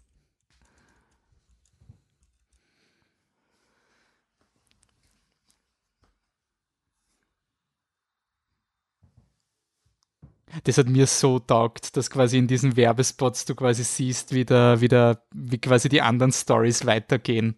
Also, dass du so die, die erklärst, was der Neil Patrick Harris gerade macht oder so, aber ohne dass er eine Storyline kriegt, sondern okay, er ist anscheinend gerade bei so einer Research Division. Das ist cool. Um, ähm, would you like to know more? Was mache ich dann? Dann gehe ich ins Internet oder was, was äh, wollen Sie uns eigentlich sagen damit? Ja, ich glaube, du kriegst mehr Informationen für den Listen. Die, ja, diese Szene ist Nein, also sie klicken ja dann auch immer drauf. Am Anfang haben sie immer drauf geklickt, also ja. die haben schon ihr Internet die vorige Szene mit der Lehrerin ist für mich auch so ein, wo sie verrückt kreischt. Ähm, das muss man doch checken, dass das Satire ist. Also, das ist schon so in your face. Die, die Kinder, denen schon von klein auf die Entmenschlichung des Feinds gelernt wird und die kreischende Lehrerin, die da ur abgeht. Also. Aber wenn du jetzt den Film so weit schon geschaut hast, gibt es immer noch Leute, die es nicht checken? Ich meine, wir haben eine Ich weiß es nicht. Ja, aber Aber ich, ich glaube nicht, dass die Leute nicht, quasi nicht checken, dass das ein, ein Gag ist, aber es gibt ja auch andere Actionfilme, also ja. Action, aber halt andere Genrefilme, die sich vielleicht nicht so ernst nehmen, ja, die jetzt nicht zwangsläufig ja eine Satire sind. Und, und ja, ich, ich denke einfach an, an Schwarzenegger-Filme. genau. Die Szene mit dem Rico war gerade die Twitter-Szene. Irgendein Typ so, ja, andere Wissenschaftler sagen, dass die Bugs sich vielleicht bedrohen. Oder, ich sage erstmal eins, ich bin aus Buenos Aires und wir werden sie alle platt machen. so dieses, okay. Jetzt. Ja, man könnte es vielleicht wirklich so sehen, dass der Film das ja legitimiert. Also, ich weiß es nicht. Ja, wie, wie, gesagt, also die 80er-Filme sind ja auch sehr hilarious. Also, also denke mal an alles, was, was Schwarzenegger gemacht hat in Kommando und so weiter. Und das kann man jetzt nicht als Satire bezeichnen. Also wenn, stimmt, er, es, ja. wenn er das Rohr nimmt und durch einen Menschen durchschießt, dann weil es leibend ist und Let nicht, weil sie damit sagen. Ja.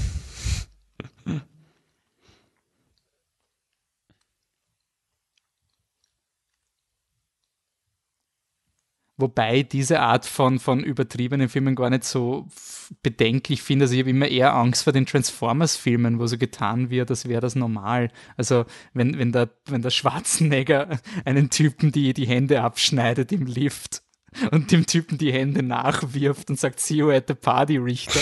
Also das ist ja, also, okay, ist auch Verhofen, aber auch Kommando und so, das ist ja, das ist ja echt erschütternd. Ich habe es immer eher bedenklich gefunden bei so die Michael Bay-Filme, wo das wirklich so auf seiner Baseline von Normalität kommuniziert wird. Also es wäre das echt und haptisch. Egal, ob es und, und, dadurch quasi diese ganzen rassistisch-sexistischen Sachen erlaubt. Ja, gibt es ja auch, also es gibt diesen Film, du weißt sicher, wie der heißt, der äh, Dokumentarfilm über die über die Filmzensur sozusagen. Also, this, this movie is not yet rated. Ja, genau, das Movie Standard Raid, ähm, wo sie ja, wo auch einer, ich glaube, es ist ein japanischer Filmemacher, der quasi argumentiert, äh, dass Filme wie jetzt zum Beispiel, keine Ahnung, ja, sowas wie Kill Bill oder so irgendwas, also so bestimmte Tarantino-Filme oder eben auch gerade aus dem japanischen Genre-Kino, wo dann halt quasi fünf Liter äh, Blut spritzen, wenn der ihm den, den Arm abschneidet, ob das jetzt wirklich so viel schlimmer ist als quasi etwas Subtileres, was aber realistisch ist. Weil der, ja der, der Aronofsky argumentiert so, dass er sagt quasi, man kann einem 13-Jährigen nicht zumuten, dass er intellektuell den, den Zusammenhang zwischen schießender Pistole und Verlust eines Menschenlebens versteht. Und das quasi eigentlich müssen wir es umgekehrt machen. Also für 13-Jährige muss man wirklich sehen, da gibt es eine Konsequenz. Und erst ab 18 kannst du eigentlich blutlose Gewalt zumuten, weil du den Kontext verstehst, was mhm. da gerade ausgesagt wird. Also war schon edukativ gesehen. Ne? Ja, ich meine, der hat das natürlich überspitzt gesagt, um ja. zu zeigen, dass diese MPAA, also die Motion Picture Association of America, dass die halt einfach gewisse Dinge haben, wo sie überhaupt nicht reagieren. Und wo es um homosexuellen Sex oder sowas, der wird sofort zensiert und, und kann nicht sein. Diese Tattoos schauen echt nazimäßig aus. Aber alles, auch die Uniformen, die sie haben, sind einfach unglaublich, unglaublich nazimäßig und das ist irgendwie der eine Stil, der sich immer durchzieht, sobald du irgendwie, egal in welchem Genre, sobald du irgendwas Faschistisches hast oder einen bösen König oder sowas. Also ich denke jetzt an King Arthur. Die kriegen sofort schwarze, böse Uniformen und sind mhm. irgendwie Death Storm, whatever Typen. Ja. Star Wars ja auch und His Dark Materials hat jetzt auch immer die, die, die ja. Magisteriumsleute sind so diese Nazi-Formen. Ich muss sagen, die Musik ist auch unglaublich cool für diesen Film. Also das ist wirklich extrem cool. Die habe ich so oft gehört. Und was ein cooles Stilmittel ist, was ich auch nie wirklich gecheckt habe, bis ich es gelesen habe, ist, dass der Film sich eigentlich komplett an die Bildsprache von Zweiten Weltkriegsfilmen hält. Also diese Dropships und die Bomber und auch, dass sie Projektilwaffen verwenden. Also sie verwenden keine Laser, sie verwenden halt wirklich physische Munition. Und in den Szenen, wo sie jetzt runterlanden, wann dann die Türen aufgehen von diesen Dropships, das ist quasi Normandie. Aufnahmen. Also wenn dann die Tür aufgeht und die Soldaten rausstürmen, das sind die gleichen Winkeln wie die Soldaten, die in der Normandie landen und raus. Also das ist dann irgendwie so lustig, wenn du, wenn du checkst, was die künstlerische Intention ist und dann liest einen Artikel, der dir erklärt, dass Starship Trooper so scheiße ist, weil die Military War Tactics halt überhaupt nicht realistisch sind. Das ist so ein, ja. Ja. thanks, thanks for your contribution.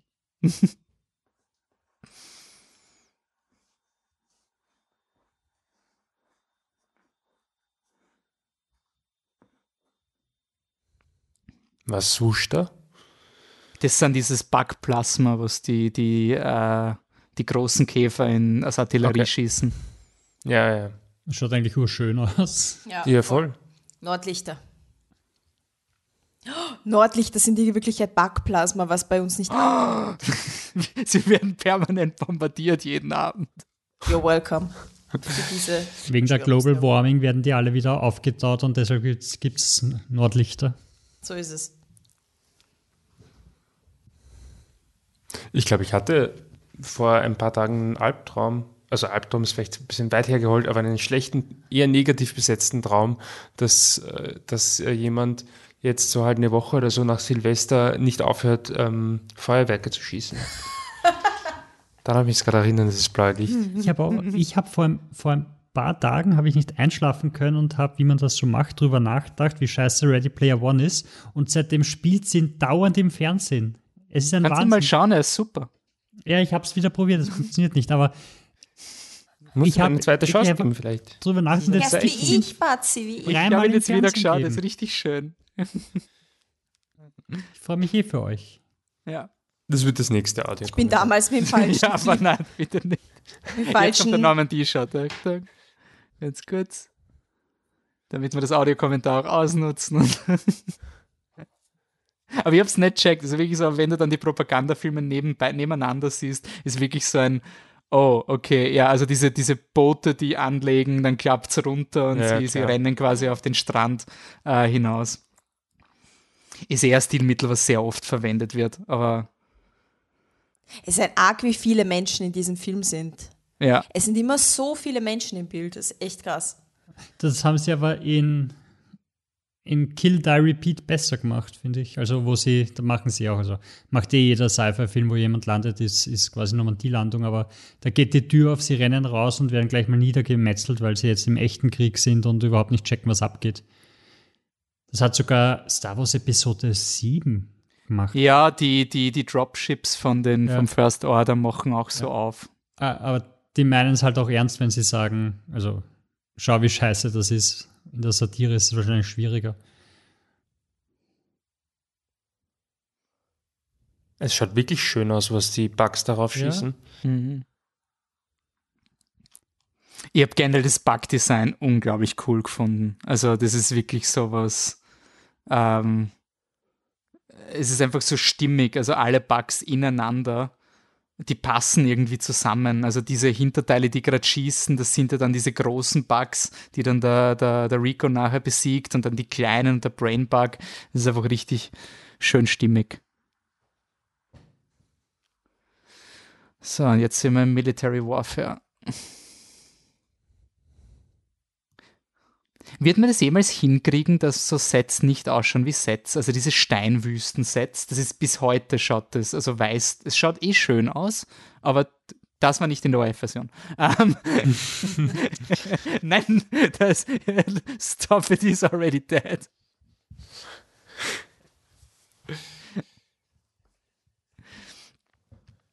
Man wird es vielleicht nicht hinkriegen, aber nur deshalb, weil es ist irgendwie vielleicht dieses Uncanny Valley, weil es ist ja. keine komplett ähm, fremde Welt für uns, weil Steinwüsten, Cliff, Cliff, ähm, Kliffen, na wie heißt es, Klippen, Klippen, Klippen und Wüste und Sand und so, das kennt man. Aber in dieser Zusammensetzung, wie es in Filmen oft gemacht wird, kennt man es vielleicht doch nicht. Das schaut dann noch künstlich aus, also dass es dieses Mittelding ist aus, es ist künstlich, aber du kennst es irgendwo. Wisst ihr, was aber ich meine? Das, das, das, das, ja, das, das ist aber generell doch dann. ein Problem mit, mit Sets, oder? Also, wenn sie diese New York Straße, die eine New York Straße, die es in, Lon äh, die es in LA gibt, wo sie How I Met Your Mother und so weiter drehen, oder, oder Friends damals, das erkennt man einfach immer, dass das jetzt nicht echt ist, dass das einfach nur ein Stückel ist. Und mhm. vielleicht liegt das ja auch schon damit zusammen, dass sie immer dieselben Kameraeinstellungen verwenden müssen, damit man es nicht sieht ja. man diese Kameraeinstellungen, die Komposition schon erkennt als nicht echt? Ja, ich, ich denke an zum Beispiel, ach du Scheiße. Ähm, ich, ich denke an so, äh, an so Sachen wie den Hobbit und so, wo man halt auch ziemlich gesehen hat, sobald sie in einem Studio bei den Steinen waren und so. Aber und auch der, der Hobbit ist sowieso ein ganz anderes Problem. Hey. Der ja, aber es schaut auch, genauso aus wie da. Ja, also der war jetzt auch wieder im Fernsehen und dieser, dieser Filter, den sie da drüber gehabt haben, dieser, dieser Instagram-Glänzfilter, der ist echt wahnsinnig. Ja. Ich, ich, ich, finde nämlich auch die Diskussion mit, warum schaut Starship Troopers halt noch immer so gut aus. Er schaut ja wirklich super aus, aber man muss ja da wirklich schon sagen, die Bugs haben ein sehr simples Design, glänzende Oberflächen sind leicht zu rendern, äh, es ist alles finster, meistens im Background, also sie, er verwendet es, er hat wirklich gut gecheckt, was er mit den Special Effects damals tricksen kann, aber ich bin da immer ein bisschen vorsichtig vor diesen, boah, die Special Effects früher haben so viel besser ausgeschaut. Es stimmt nicht. Also wenn ihr die Raptoren in Jurassic Parks mal den Film anhaltet, die eine Szene, wo sie animiert sind, die schauen scheiße aus. Also die schauen nicht besser aus als damals, aber du hast halt nicht so viel Exposure zu den Special Effects gehabt. Weil auch da in der Szene, das ist jetzt alles eine Puppe. Und das ist jetzt ein digitaler Bug. Ein Nein, nicht einmal. Der, ja, oh ja, der ist digital. Das. Ja. Aber das, das sieht man halt auch. Aber man nimmt halt den Kauf, weil das ist ein alter Film, den man schaut. Ja, also ich glaube nicht, dass neue Filme mit so einem Effekt davonkommen würden. Nein. Also naja, nur die billigen halt. Ja, ja, aber jetzt nur ja. angenommen, ein Avengers wird so einen Effekt haben. Obwohl, also hm. Wobei Avengers, ja. Hm. Ja, Avengers schaut eh scheiße aus. Also es schaut eh scheiße. Also ich will jetzt nicht, ich, also heißt der wirklich Kitten? Ja. Ja, es ist. Aber generell äh, gibt es einfach ein paar schlechte Animationen. Das, da ist Wonder Woman auch nicht davor gefeiert. Aber ist das Ziel, das absolute, mega, mega, mega Ziel von, all, von der ganzen Filmbranche, dass irgendwann die Animationen einfach komplett real ausschauen? Das ist schon. Es ist ein Diskussionspunkt. Ist das, das, ist in der West, im, im östlichen, östlichen Bereich nicht so extrem wie im, bei, im amerikanischen, wo es nur um Fotorealismus geht. Also wenn du dir zum Beispiel die japanischen Godzilla-Filme anschaust, die, schau die haben crappy CGI, aber es stört niemanden. Also das ist da erstens einfach ein budgetär und zweitens ist da eher so, die Special Effects werden verwendet, um irgendein, das ist quasi, Special Effects sind wie Puppen. Das soll nicht mhm. echt ausschauen. Also quasi, das ist eine eigene Kunst. Und so in, in unserer Kultur oder in Breitengraden und Amerika ist halt wirklich dieser, dieser Anspruch auf Fotorealismus. Michi, wie hat denn der, der südkoreanische oder der chinesische Film geheißen, wo der Typ dann einen Oktopus-Untergrund hatte. Den haben wir Ein Oktopus-Untergrund? Ah, ah, ich weiß schon. Geschaut, aber, dieser, aber, dieser chinesische genau, Horrorfilm, was am Slash war, die Meerjungfrau, oder? War das nicht ja, der Name? Ja, voll. Und dann war es ein Typ. Aber da geht es ja auch darum, dass es einfach nur abstrakt und crazy ist und irgendwie so Manga-mäßig übertrieben und nicht irgendwas mit Realität zu tun hat. Ja, stimmt. Die Bildsprache in, in Asien ist aber dementsprechend ja auch wirklich anders als unsere. Schwarze Frau, die über die Welt herrscht. Das ist ziemlich starke Ansage eigentlich. Ähm, Uh, was ich noch sagen wollte zu dem Asiate, ich glaube, die Special Effects wird so sein wie in der Malerei. Das ist immer war der Anspruch bei den Malern, sehr schöne, realitätsgetreue Dinge jetzt machen, dann kommt die Fotografie und plötzlich muss sich diese Art von Kunst einfach ändern. Also sobald du dann fotorealistisch sein wirst, wo wir jetzt eh schon fast davor sind, wird es nicht mehr interessant sein, fotorealistisch zu sein. Also da geht es dann viel mehr darum, was Kreativeres zu machen. Das stimmt.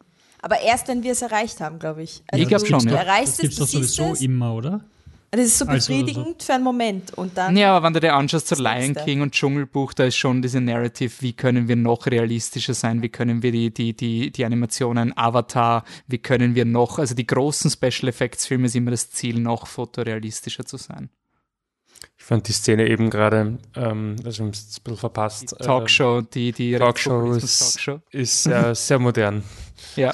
Das ist auch so eine Szene, wo der Film deutlich vor seiner Zeit war, von der Art, wie Diskussionen ablaufen. also die ältere Frau, die versucht irgendwie mit Argumenten voranzukommen und der andere Typ, der im Prinzip ein wandelndes Meme ist und das reicht auch. Ich finde die Vorstellung, dass ein Bug denken kann, obszön und abstoßen. Ja. Sehr modern, sehr modern. Bei so Kriegsszenen, wie man sie jetzt sieht, wo muss ich immer an Airplane denken. immer an diese Szenen, wo so das persifliert wird, wo irgendjemand mit so einer kleinen Schnittwunde sitzt. Oh, diese Schmerzen, diese Schmerzen. Airplane war auch so ein Film, den, den ihr, ähm, den ihr mir, glaube ich, mit dem ihr mich, glaube ich, ein bisschen ärgern wolltet. Ja, aber das hat funktioniert, oder? Ich weiß nicht mehr. Ich glaube, den haben wir. Ich bin mir nicht mit einem Freund von dir geschaut, der, der Leslie Nielsen wirklich hasst. Und dann war quasi der Moment, wo der Film ja. eh schon nicht funktioniert hat. Gut, dann ja. kommt Leslie Nielsen und dann war es vorbei. Aber ich, ich, ich kann mich irgendwie so erinnern an, an Airplane, dass, dass, dass es irgendwie, dass ich den gar nicht wirklich mitgekriegt habe. Weil, weil da quasi nur, ja, da, den haben wir nicht so aufmerksam geschaut, glaube ich. Wir haben doch wenig dieser Filme wirklich aufmerksam geschaut, oder? Es war meistens zwei in der Früh. wir haben irgendwelche Sackeln vom Mac immer dummstehen gehabt und über was geredet, während ein Film gelaufen ist. Und dann sind wir wieder zu dieser DVD-Box gefahren und haben uns einen neuen Film geholt. Ich bin dafür, dass wir mal ähm, über Dracula tot, aber glücklich reden.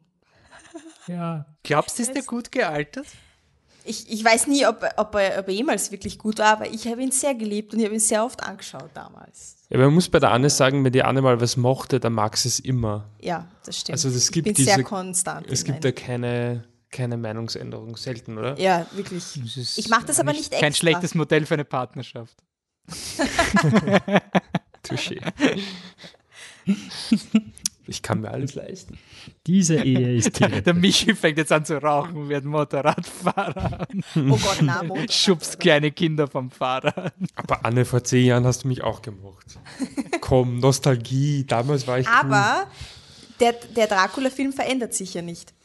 Wenn du dich jetzt veränderst, das ist True. was anderes. Es ist, es ist wirklich Stimmt. oft, wie man, wie man selber Filme schaut. Also halt wirklich, was man wichtig gefunden hat und wie man es jetzt sieht. Ja. Aber ich finde, Starship Troopers hat sich gar nicht verändert. Also ich empfinde noch immer jede, jede Emotion. Also.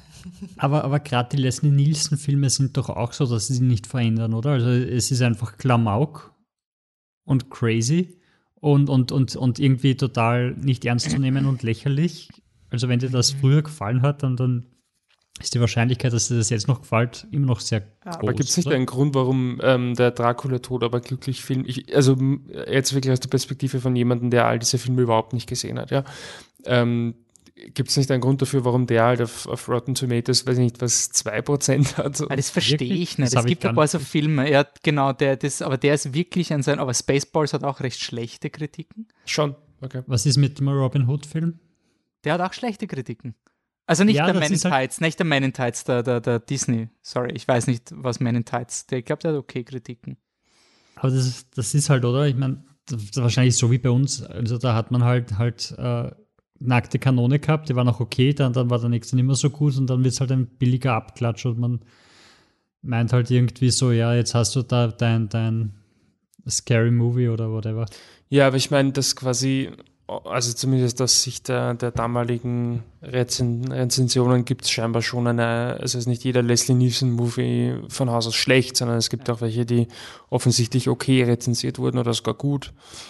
Ich glaube, Dracula, Tot aber glücklich, ähm, ist vielleicht, weil es sich so konkret an die, an die Vorlage vielleicht auch hält, an Bram Stokers Dracula. Ich, ich, ich denke mal halt, wenn Leute immer das Sorry, Sorry. Ist, ist, ist der gleichzeitig rausgekommen oder kurz nach, nach dem Francis Ford Coppola-Film rausgekommen? Ich schau mal. Weil dann hättest du wirklich so einen Effekt wie, weiß nicht. Drei Jahre später. Bis, bis zum Morgenbrot, der Twilight-Fake-Film. Ich mhm. bin ja für ein Double Feature. Schreibt uns auf Facebook, wenn ihr das wollt. Dass die Boys Von? sich das welchen, welchen Film? Ja, Bram Stokers Dracula und Dracula tot, aber glücklich. Den würde ich, ich eh gerne mal wirklich Stokers schauen. Dracula. Oh. Die können beide gleichzeitig öffnen, parallel schauen. Ja, wir können, das, das, wir können das Psycho-Remake von Gus Van Sant mit Hitchcock, das Shot-für-Shot-Remake, parallel schauen. Ah, das war jetzt gerade die, die, wenn ein Backloch entdeckt, Granate reinsatz. Ich finde es ich auch sehr oh. cool von der Regierung, dass sie jetzt einen Plan haben. Also, das ist einfach die erste, die erste Militäraktion war mal, fliegen wir dahin und verheizen einfach mal ein paar Menschen. Das ist ein sehr moderner Film, sagen wir. Jetzt, jetzt, überlegen wir uns mal, was wir tun. Du meinst, jetzt wird es unrealistisch, Michi? Ein Plan, lächerlich. Wer braucht denn sowas?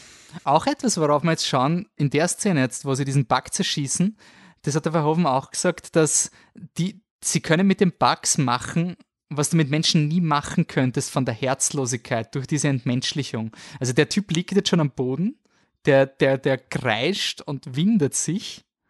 Also der ist keine Bedrohung mehr.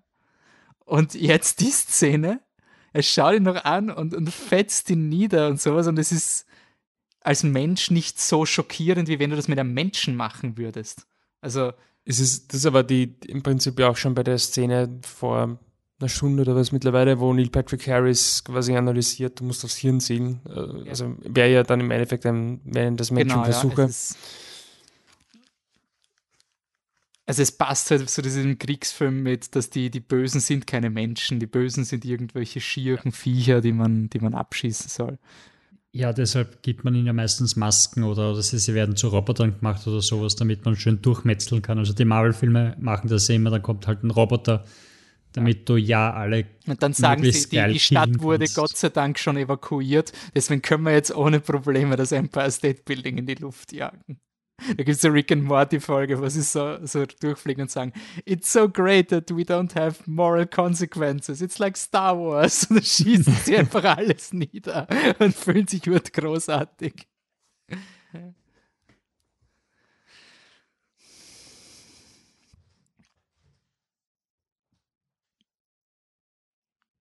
Oh yeah. Ist jetzt bald die, ist bald die Feier eigentlich oder dauert das noch? Ja, ja, nach der Szene kommt die Feier. Ja.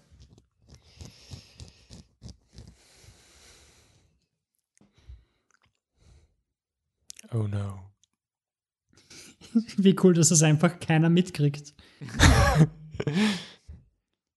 Aber ja, das ist, so ein Jurassic Park Tyrannosaurus, den keiner hört, der, der dann einfach plötzlich im Raum steht.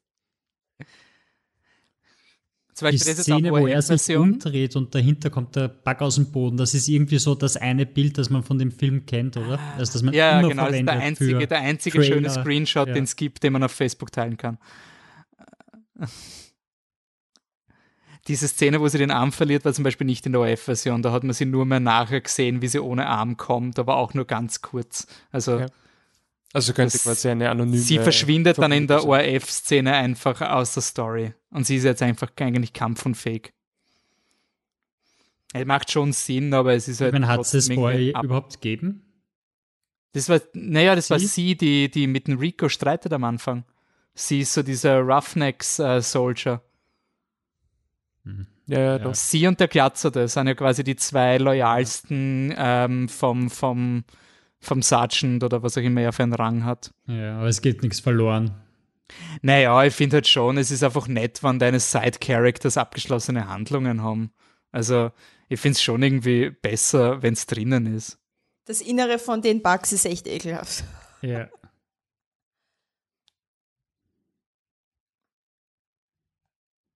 Allein ich stelle vor, der wird mit Blut übergossen werden. Aber sie haben alle unterschiedliche Arten von Blut, das ist strange. Also haben die sind sie? orange, vorher waren die, die Arachnoiden Ja, genau, die, die, die, Warriors ja, haben grün eh schön. die großen sind orange. Das heißt, die, die, die Bugs sind auch sehr inklusiv unterwegs. ja, sie sind halt die Guten. Ja. Ja, vor allem, dass der Schulsport ihn schon vorbereitet hat, wie er die Bugs bekämpfen wird. Und was auch sehr interessant ist, ist diese Rhetorik mit, ähm, ich will, dass du Corporal bist, es sei denn, ich finde äh, einen besseren oder du stirbst. Aber dieses permanente Betonen, dass du selber jetzt gar nicht so besonders bist. Du machst halt deine Duty und wirst befördert, weil du eh kompetent wirst, aber die Welt geht nicht unter, wenn der Rico stirbt. Also in diesem militärischen Regime so. Das ist quasi der Rico, wenn der stirbt, gibt es 10.000 andere, die ersetzt werden er macht halt seinen Job gut, das hat er jetzt Weil gezeigt, sollte, aber du, du, darfst quasi nie zu wichtig sein fürs System. Das ist ja auch nicht, nicht der Sinn der Sache. Ja, klassische Prop-Speech. Bam. Ich finde es auch interessant, immer so, wenn ich im Internet lese, so äh, militärischer Dialog, auch bei James Cameron-Filmen oder bei Nolan-Filmen, so, das sind so diese Grunt-Dialoge und das ist ur so, das stimmt nicht. Und ich denke halt, ich habe nicht viel Militärerfahrung, ich war sechs Monate beim Bundesheer, aber manchmal hast du schon sehr leicht Blödheiten geredet. Also das ist jetzt nicht so unwahrscheinlich, dass du einfach manchmal einfach wirklich an Schaß redest wenn der Tag lang ist und du in so einer Community einfach bist und einfach äh, dich gegenseitig beweisen willst. Du hast ja dauernd permanent den Drang, dass du dich gegenseitig misst und, und, und rechtfertigst. Also. Wissen Sie, glaubst du, mit dem Fußball was anzufangen? Im Hintergrund werfen Sie. Ist der Fußball, Fußball oder Volleyball? Nein, Fußball. das war Fußball und Football. Also in der Kiste, ähm, sie haben eine Kiste bekommen mit Spielzeug, weil das braucht es halt auch zum mhm. Bier. Da war die Geige drin, aber es war eben auch Bälle drinnen. Ich glaube zwei Footballs und zwei und, Fußbälle. Obwohl die Footballs sind aus Metall und eine Geige, wo ich mich eher frage, so mutig. Das hasse ich, das hasse ich. Das ist so ein scheiß Science-Fiction-Trope. Seit Jahrhunderten werden Geigen so gefertigt. Warum sollte eine Zukunftsgeige durchsichtiges Grün sein? Also das sieht geil aus. Das ist so, naja, machen wir einen Science-Fiction-Film. Wir brauchen billiger zu produzieren für die und es ist eher eine e Scheißgeige. Das ist wahrscheinlich die Kindergeige oder so, was ja. sie halt mitschicken, weil die echt. Wahrscheinlich 3D gedruckte Geige, die ja. auseinanderbricht. Das gab es damals noch nicht. Ja, vielleicht hat das der Verhoeven auch gewusst. Mhm. Alles gewusst. Das hat sicher schon gegeben. 84 ist das Patent zum 3D-Druck angemeldet worden. In den 90ern ist die 3D-Druckbubble das erste Mal kollabiert. Das ist nicht so, man hat es halt nicht mitgekriegt. Ja. Okay, wenn du den Typ auf so einer Militärparty, nachdem sie Bugs umgebracht haben, Geige spielen siehst, dann muss es auch so ein Moment sein, wo du dir denkst, ganz ernst kann das nicht sein. Na, ich weiß, ich weiß, ganz ehrlich, da würde ich den Film schon ein bisschen in Schutz nehmen. Ich finde es schon cool, dass sie so Hobbys haben. Ja, aber. Zusammenschlagen. Nein, ich weiß nicht, manchmal hast du diese Situationen, wo halt ein Typ das das hätte er nie zugeben, aber weil er seinen Kollegen verarscht mit einem Love-Song, ist es voll okay. So quasi, er hätte es nie freiwillig gespielt, aber jetzt macht er es eh zum Verarschen von ihnen und spielt den Love-Song, um ihn aufzuziehen. Was nicht? Der, der Grad zwischen ironic und nicht ironic ist sehr weit. Die Szene ist sehr 50 Shades. ja, aber lustigerweise, das war in der ORF-Version, weil daran erinnere ich mich. Natürlich. also das ist ja, warum sollte das nicht in der OF-Version sein? Jetzt mal ehrlich. Ja, es hat eh ein X gehabt. Also deswegen, das hat also, bei OF früher, weiß nicht, das kennen die na, modernen X und Hörer. gibt es immer noch. X und Kreis gibt es immer noch? Mhm. X war schlimmer als Kreis, oder? Nein, Kreis war das Schlimmste. X war, war das Schlimmste. 14 oder sowas. Und, aber ich finde es immer so arg, wenn man groß zensiert und dann wird Nacktheit rauszensiert, aber der Kopfschuss, wo, wo das Hirn explodiert, bleibt drinnen. Das war nicht drinnen. Das, also, das erinnert mich, nein, eh, aber, aber jetzt das, warum sollte man das rauszensieren? Äh, das erinnert mich immer an die Geschichte von, äh, von Chuck Norris in Expendable 2, 3, wo es war, ich schieß mich dort, wo er war so, ja cool, du kannst den Film ab 18 machen und die ärgsten Sachen zeigen, aber wenn geschimpft wird, dann ist das nicht okay, weil dann macht er nicht mit. Also Gewalt in jeder Form ist, ist kein Problem, aber wenn du schimpfst, dann ist das nicht kein gutes Vorbild. Hm. Ich habe das nicht verstanden als Kind, die Szene, was er meint. Ich habe das wirklich nicht gecheckt. Diese, das war so eine 20, Szene, wenn du das mit Szene 10 siehst, warum 20, also das, ja. das schaffen wir. Und ich habe mir gedacht, ich habe wirklich gedacht, mit 10 Jahren das schaffen wir im Sinne von, ja, pack mal schnell zusammen, das geht sich 20 Minuten. Ich habe das wirklich so gesehen. Ich habe den. Könnt ihr euch vorstellen, dass das euer Klassenvorstand reinkommt oder euer Mathelehrer von damals und dann sagt, Jesus, die zwei Schüler. Oder der Chef. Ja. Und ja. sagt dann, hey, komm, macht's fertig da. Na gut, mein Chef hat das letzte Mal zu mir gesagt im, im, im, im Meeting so ein, deine Frisur erinnert mich sehr an Verrückt nach Mary. Also.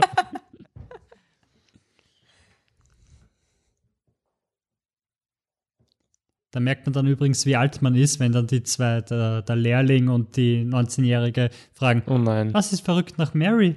Nein, wirklich? So oh alt sind schon. Ja, das war ein Mess, Ding in a Bottle. Ja. Das ist so ein Witz, den ich wirklich in den neuen Marvel-Filmen sehr lustig fand, habe, dass der Peter Parker immer diese alten Filme zitiert.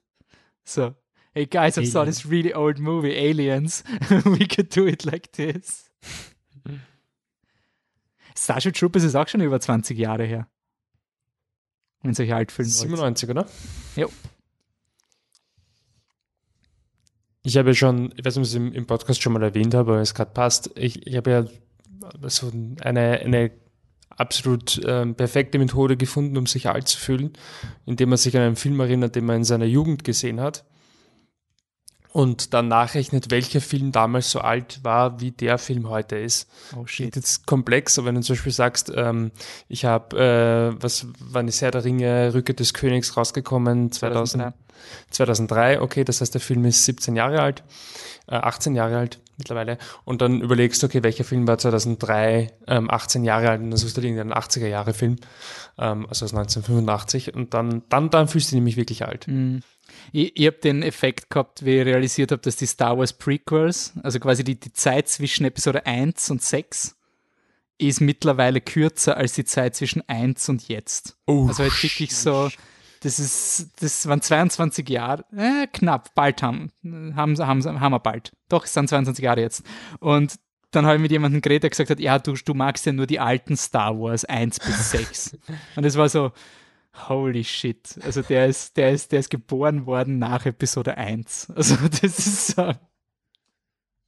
Mein Altfilmmoment war auch kürzlich.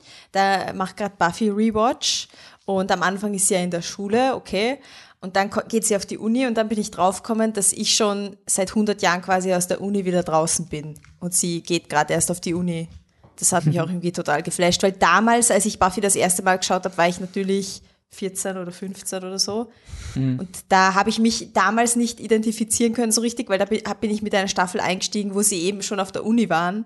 Und jetzt bin ich wieder draußen, jetzt, äh, ja, ein bisschen eine äh, Lebenskrise. Oh nein. das ist auch bei Schauspielern immer so, finde ich. Also so, so den kenne ich, wie er, wie er quasi den, den 18-Jährigen gespielt hat und oh, heute spielt er den, den Vater von, von der mm. Hauptfigur, weil er schon mm. so mhm. alt ist. Ja. Der James McAvoy habe ich jetzt erst entdeckt in einer Dune-TV-Serie. Da war er der, der Junge, da war er halt wirklich so, das war wahrscheinlich frisch von der Schauspielschule kommend, noch komplett neu, war er quasi der junge, fesche Sohn. Da war er halt wirklich so ein, ein Hottie. Und jetzt ist der McAvoy ja auch schon relativ etabliert. Das war so. Erinnerst du dich, was so sein Breakout-Movie war von McAvoy? Weil ich weiß, wir ja, kannten ihn vor X-Men. muss Na, das gewesen sein. Ihn davor. Atonement oder so? Ja, also Atonement war sein, sein Credibility-Film. Ja, aber was war der gute Film, wo man ihn gesehen hat? Weil ich habe Atonement nie geschaut, habe ihn aber voll kannt und habe ihn cool gefunden. Wisst ihr das? Na, ist mir jetzt gerade nie. Also ich glaube, ich habe ihn über Atonement kennengelernt. Äh, Wanted war es. Ja, Wanted 2008. Ja. Shoot the cool. Wings. Habe ich nie gesehen. Ich glaube, er ist schlecht gealtert, aber ich habe ihn sehr genossen zu dem Zeitpunkt. Also Wanted war irgendwie schon so ähnlich, also ich würde sagen ähnlich wie Starship Troopers, ein bisschen blöd, also seiner eigenen Blödheit bewusst. Das, das weiß ich gar nicht. So, ich, ich würde sagen, Shoot 'em Up ist auf dem Level. Ja, ja, stimmt. Shoot 'em Up ist voll da. Also, also mehr ironic als das, was Deadpool tut, so als wäre es ironic und Wanted und Shoot 'em Up sind halt wirklich, die sind halt so weit gegangen. Also die, die sind halt wirklich drüber und, und haben dann die, die, das Positive und Negative gleichfalls geerbt von Going Up to 11. Ja, aber bei Wanted weiß ich nicht, was alles im, im Source Material war. Also was sie quasi übernommen haben und ernst gemeint haben und wo es einfach über die ja. Grenze gekommen sind. Ah, deswegen habe ich mir gedacht, bei Wanted ist ähnlich wie Starship Troopers, weil der, der Mark Millar, der die Comics geschrieben hat, der ist furchtbar von seinen politischen Einstellungen her. Der ist wirklich ganz, ganz schlimm. Und ja, ich glaube, da wurde Comics viel entschärft. An sich sind ja sehr, da habe ich. Da hab Nein, Mark Millar ist es wirklich, wirklich. Nein, der, ist das full, äh, full, full on uh, Fascist, aber irgendwie ist, ist die, die Grundidee von, von Comics und Superhelden-Comics ist ja eine, eine Law and Order uh, rechte Politik, die, die du nee, dir. Ich, also, also, ich weiß, das ist ein sehr beliebtes Modern Reading von den Comics, aber ich, ich unterschreibe es nicht ganz. Also. Hm anderer, anderer Podcast, würde ich sagen. Ja, ich, ich habe nur darüber nachgedacht, wie wir das letzte Mal über Gewalt geredet haben in diesen Comicfilmen und, äh, und das ist passt. Naja, also die jetzigen Comicfilme sind sicher Status Quo. Also Superhelden heutzutage sind nur da, um den Status quo zu erhalten und den Bösen, also was mir zum Beispiel Avengers aufgeregt hat, ist, dass der Böse ja ein Ökoterrorist ist, der zu weit geht und deswegen muss man den, den Thanos stoppen, weil das ist auch nicht okay, was er macht und deswegen machen wir einfach nichts und erhalten den Status quo. Aber ich habe gehört, dass das der voll nachvollziehbar ist und eigentlich ganz cool. Mhm. Genau. Muss weißt du, was ganz cool ist? Eine Million Bugs, die durch ein Valley fliegen und einfach abgemetzelt werden. Ich muss sagen, dass ich ähm, Starship Troopers mag. Das ist immer so irgendwie die, die Phase des Films, die, die mich irgendwie nicht so, nicht so ja. abholt, weil ich halt ähm, doch jemand bin, der dann halt eher lustig findet, wenn halt irgendwie blöde Sprüche kommen und quasi nur das, diese ja, das ist jetzt der, der, der Unironic-Teil, finde. Also das ist der Teil von Starship Troopers, den du schaust, wenn du das, das Militärische geil findest. Ja, aber man hat auch einfach nicht wirklich viel Angst um die Protagonisten, oder? Also da kommen jetzt zwar riesige Bugs daher, aber man hat jetzt nicht das Gefühl, als wäre das da, als wäre irgendjemand von denen in echter Gefahr. Also ja, das, das, das finde ich dann, jetzt hast du recht, ich finde nachher wird es interessant, weil ja wirklich die Dizzy stirbt. Und das ist ja doch recht überraschend eigentlich. Also ich habe nie Angst um den Reek. Äh, ja, stimmt, ich habe jetzt um niemanden Angst. Ja. Ich bin dann eher überrascht am Ende der Sequenz, dass wirklich zwei echte Leute sterben. Hat er gerade einen Kopf verloren? Ja, ja, nicht, nicht ja, in der OF-Version. Nicht in der OF-Version. Ich finde es gut, und dass der eine, der Angst hat, sich den Hals zuhält, damit man ihm den Kopf nicht abschneiden kann. Ja, und auch, dass sie ihn jetzt umbringen. Es ist halt wirklich dieses, er ist, er ist der erbärmliche Feigling und quasi wird dann einfach so, ja, ist eh nicht schlimm, dass er stirbt. Hat, also es hat ist der eine gerade gelacht? Ja, ja, ja, ja, ja es ist quasi, sie haben ihn zwar nicht umgebracht, aber niemand ist traurig, dass er gestorben ist, weil er ja ein Weichling ist. Er wollte ja eh, er hat ja eh gesagt, warum habt ihr mich nicht erschossen, also. Ja.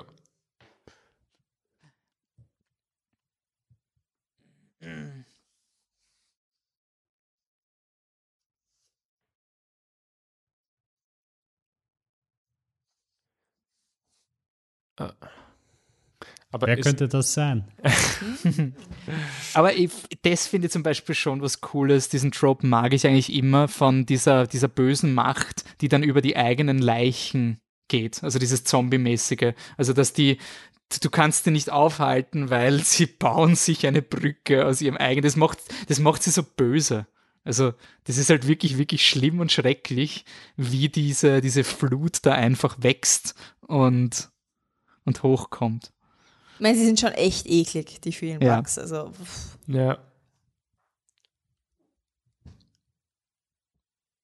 Man hat auch null Bedenken, wie sie die Bugs umbringen, oder? Es ist wirklich ja. so, du kannst dich, wenn du willst, wirklich ergötzen. Also richtig, baller sie einfach ab. Das ist alles. Ist Computerspiel mäßig.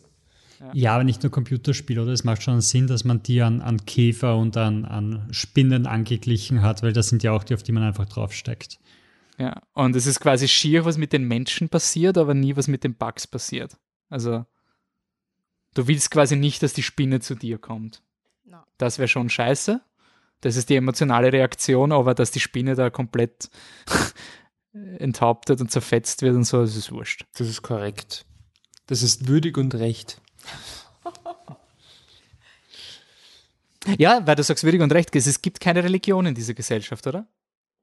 Na, scheinbar nicht, wenn die Mormonen ja. quasi die, die Extremisten sind, die man. Und wenn in späteren Teilen die Religion wieder eingeführt wird. Ja.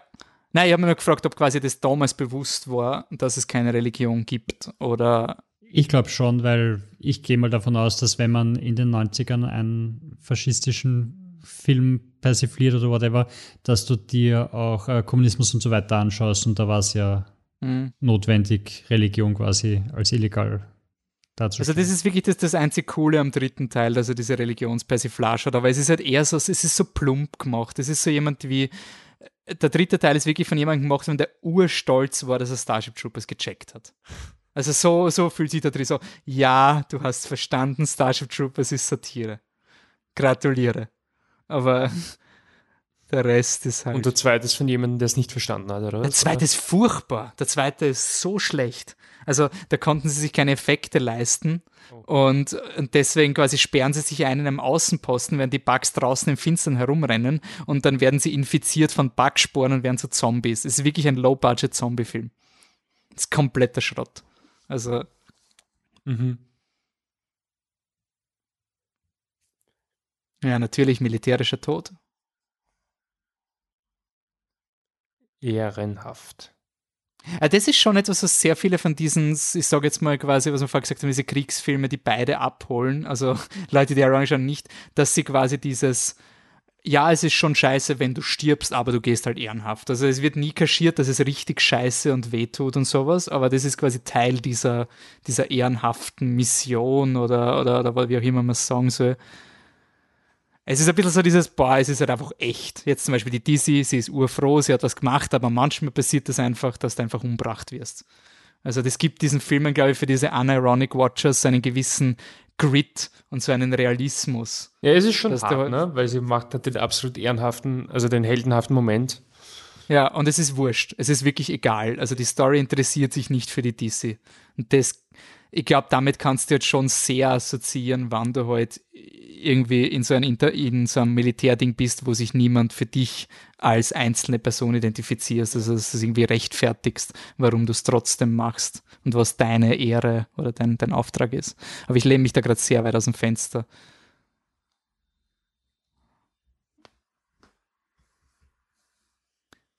Warum ist er, also warum ist dieser Typ, der nicht Infanterie ist, ähm, der da gerade mit, mit einem Raumschiff gekommen ist, der Schönling, warum ist der, der so gut?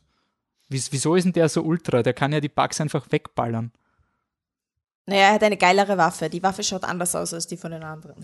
Okay. Aber er ist auch im, im Hand-to-Hand-Combat hat er ja auch mit der Infanterie mithalten. Genau, er ist, er ist urstark. Er ist wirklich, und ich finde es zum Beispiel cool, dass zu Beginn haben sie ewig lang braucht, um einen Bug zu töten und gegen Ende werden sie einfach immer besser. Also sie sind wirklich zum Schluss metteln sie die Bugs halt wirklich äh, weg und es hat ein bisschen so einen Veteranenstatus, dass sie quasi kampfgestärkt gehen sie dann durch und zum Schluss sitzt jede Kugel.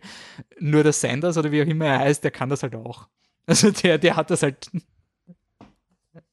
Keine Ahnung. Das sind halt die Naturtalente, ne? Ja. No. Ja, sie sind. Ich meine, ich finde gar nicht, dass die Dina Meyer eine schlechte Schauspielerin ist, aber er, er ist ja. Ich weiß gar nicht, ob, ob, sie im Film schlecht spielen. Das ist immer diese zwischen ironic und, und ja, es ist die Frage, ob das, inwiefern das die Anweisung auch war vom Verhöfen. Ne? Ja, beziehungsweise die Situation ist halt auch so eine melodramatische. Also quasi, wenn du sagst, es ist cheesy und kitschig, wie sie da jetzt quasi in seinen Händen stirbt, so ist ja da irgendwie der Punkt. Ja. Also. Hat er danach jemals irgendwas gemacht? Starship Troopers 3. Ja, außer irgendwelche B-Movies. Ich glaube nicht. Casper van Dien. Ich glaube, schauen wir, was er gemacht hat. Abraham Lincoln Vampire Hunter Sequels. Ähm, Showdown in Manila, Sharktopus vs. Whale Wolf. Star Raiders, The Adventures of Sabine Rain. Und in wie viel diese... Battle Angel. oh. Auch so ein Ich bin kein Sexist, aber Film. That's a no. Und in wie vielen dieser Filme ist er quasi, ist es der Gag, dass er der Typ aus Starship Troopers ist? Ich glaube nicht mehr sehr viel, weil er schon Aber über 20 es, Jahre es war, her ist. Es war wirklich hm. der dritte Film, den er gemacht hat. Also, er war vorher, war er in Night Eyes 4 Fatal Passion als Roy gecastet. In Casper A Spirited Beginning war er als Bystander gecastet. Und dann hat er Starship Troopers gemacht. Ist das ein Prequel von Casper oder was? Wahrscheinlich. Wow. Die, die, die Rated R-Version, wo Casper stirbt auf verländige Weise. ist ja das Gruselige an Casper. Woran ist er gestorben und warum ist er so nett? Also. Aber wahrscheinlich stirbt er einfach ähm, im Kommt Prequel ganz am Anfang und dann ich glaub, ist es eh glaub nicht. Ich glaube, muss, man einfach, muss man einfach annehmen, dass, dass er so vernachlässigt wurde von seinen Onkels, dass er verhungert ist. Ist er nicht krank gewesen? Hat er nicht gehustet oder so? Echt? Ich, ich habe den so oft gesehen, ich kann dir nicht mehr sagen, was passiert. Auch eine Tangente, die ich nicht erwartet hätte zu Beginn vom Starship Troopers Podcast. Aber es ist sicher im Cinematic Universe mit, mit Ghostbusters. Also, weil er Dan Aykroyd kommt auch in Caspers vor als Ghostbuster und sagt, you know who you should call? Somebody else. Ja. Es hängt alles zusammen. Nein, im allerersten Casper ist der Dan Aykroyd kommt in seiner Ghostbusters-Uniform, weil sie versuchen quasi das Haus zu, zu, zu, von den Geistern zu reinigen und dann rennt der Dan Aykroyd mit der Ghostbusters-Uniform raus, weil er so Angst hat vor den Geistern und sagt, you know who you should call? Somebody else und rennt weg. Weil ah, quasi muss das teuer gewesen sein, hey. Aber wie gesagt, wenn es jetzt passieren würde, wäre es Shared Universe. Ja, ich wollte gerade sagen, mit Independence Day hat Casper sich was gemeinsam, weil da der Pullman mitspielt. Hat, hat die Szene jetzt das Begräbnis von ihr, hat, hat, hat es so ein bisschen einen, lässt es ein bisschen zu, zu hinterfragen, ob es das wert ist? Weil, wie er salutiert, da, da, da zieht er da schon fast ein bisschen, da ist schon so ich glaube, es geht eher, dass er jetzt wütend auf die, auf die Exekutive ist. Ich glaube nicht, dass quasi der, der, Sinn der mobilen Infanterie wird jetzt quasi, er, er, hinterfragt nicht die mobile Infanterie oder seinen, seinen Code of Honor. Er hinterfragt halt the man upstairs, was okay. ist ein klassisches yeah. äh, Populismus-Ding ist. Weil du musst ja auch irgendwie deinen Soldaten eintrillen, dass das, dass das Government nicht immer perfekt dastehen wird und es geht ja eher um deine People, deine, deine Abteilung, Garnison. Und er ist jetzt in der vollen, also der Millie Patrick Harris ist in der absoluten Gestapo-Uniform gerade aufgetreten. Ja. Also es ist wirklich so ein, bist du deppert. Er ist jetzt ein voller, auch der Haarschnitt.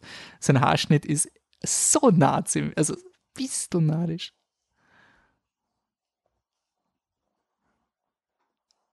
Schau, er ist jetzt, er ist nicht mit der mobilen Infanterie. Uh, er, ihm geht es um Anerkennung. Ich habe ich hab gerade auf IMDb gelesen, dass sie zu ihm am Set Dougie Himmler gesagt haben, wenn er mit der Musik, äh, mit, der, mit dem Mantel um und umgelaufen ist. Can't imagine why. Gut, aber dann haben sie am Set ähm, offensichtlich schon ungefähr kapiert, was, äh, worauf es hinauslaufen soll, oder? Ja, ich Naja, glaub, soll, du stehst dann am Set und dann kommt er daher mit dem Mantel und der Kappel. Dann ich, ja, ich glaube auch, dass es schwierig ist, das nicht zu aber erkennen. Ich tue, ich tue mir generell schwer, irgendwie so diese ganzen Schauspielerberichte von den Sets zu wissen, was jetzt echt gestimmt hat oder nicht, weil jeder Film, glaube ich, auch besonders ein Science-Fiction-Special Effects-Film, du kommst dir saublöd vor. Also ich glaube, du weißt am Set nicht, ob du gerade Sharktopus versus Godzilla drehst oder Starship Troopers, weil es einfach so dämlich, diese, diese Greenscreens und diese, diese billigen Monster-Stand-ins und so und, und du, du sagst halt deine Lines, also was nicht. Jetzt natürlich, jetzt sind sie die alte Garde. Ist Aber das ist generell das Schauspielerleben, oder? Weil ich, wenn du dann Film mal anschaust, du hast nie eine Chance herauszufinden, ob das jetzt gut ist oder nicht. Mhm. Also Matthew McConaughey in Dark Tower hat der gewusst, dass der Film nach hinten losgeht? Oder, oder, ich glaube, das darfst du als Schauspieler nicht hinterfragen. Du musst ja quasi immer schauen, dass du was ablieferst, was man verwenden kann. Ich Wurscht. Glaub, es geht halt auch um deine Karriere. Ne? Ja. ja.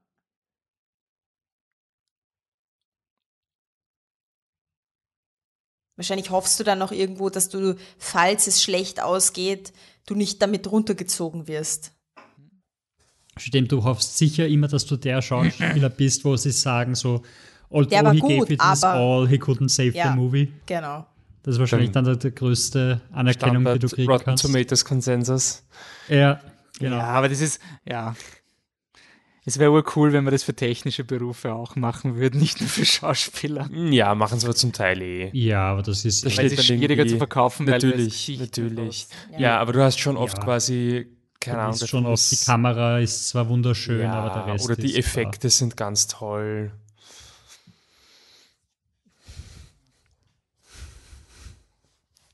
Ich muss schon sagen, das hat mir im Film auch immer getaugt, auch wenn es natürlich absolut unrealistisch ist, wirklich dieses, dieses Prinzip von, ähm, sie sind jetzt Veteranen. Also du machst das Publikum diesen Film durch und jetzt bist du bei der alten Riege Auch wenn es vielleicht zwei Wochen dauert hat oder so. Oder irgendwie es ist sehr, sehr schnelle Field Promotions gegeben hat.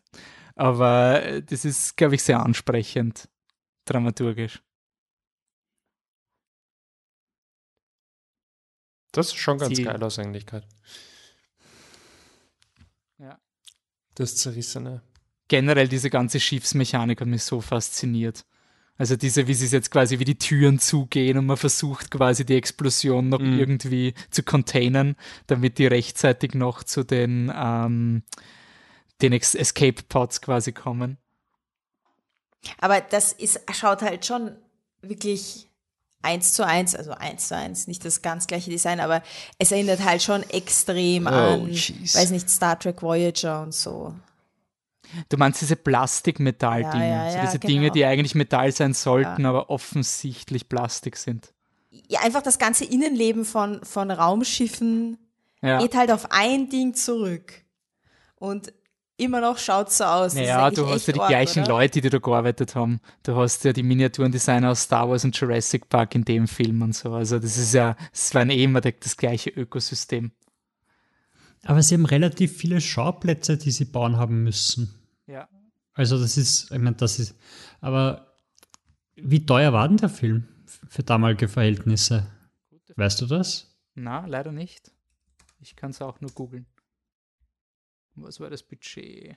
Aber ich meine, das war 97, da hat man ja schon ungefähr, das waren ja noch, da kann man die Budgets eh schon recht. Das ist kein Star Wars, wurde für 11 Millionen gemacht. Budget 105 Millionen. Ja, das wird wahrscheinlich jetzt, wäre es wahrscheinlich ein 150 Millionen, 200 Millionen Film. Also eh nicht so schwach. Na, überhaupt nicht. Also 97, 105 Millionen hört sich ja. heftig an. Ja. Jetzt schauen wir als Vergleich, was Independence Day gehabt hat. War eigentlich erfolgreich im Kino? Nee, nicht wirklich. Nicht wirklich.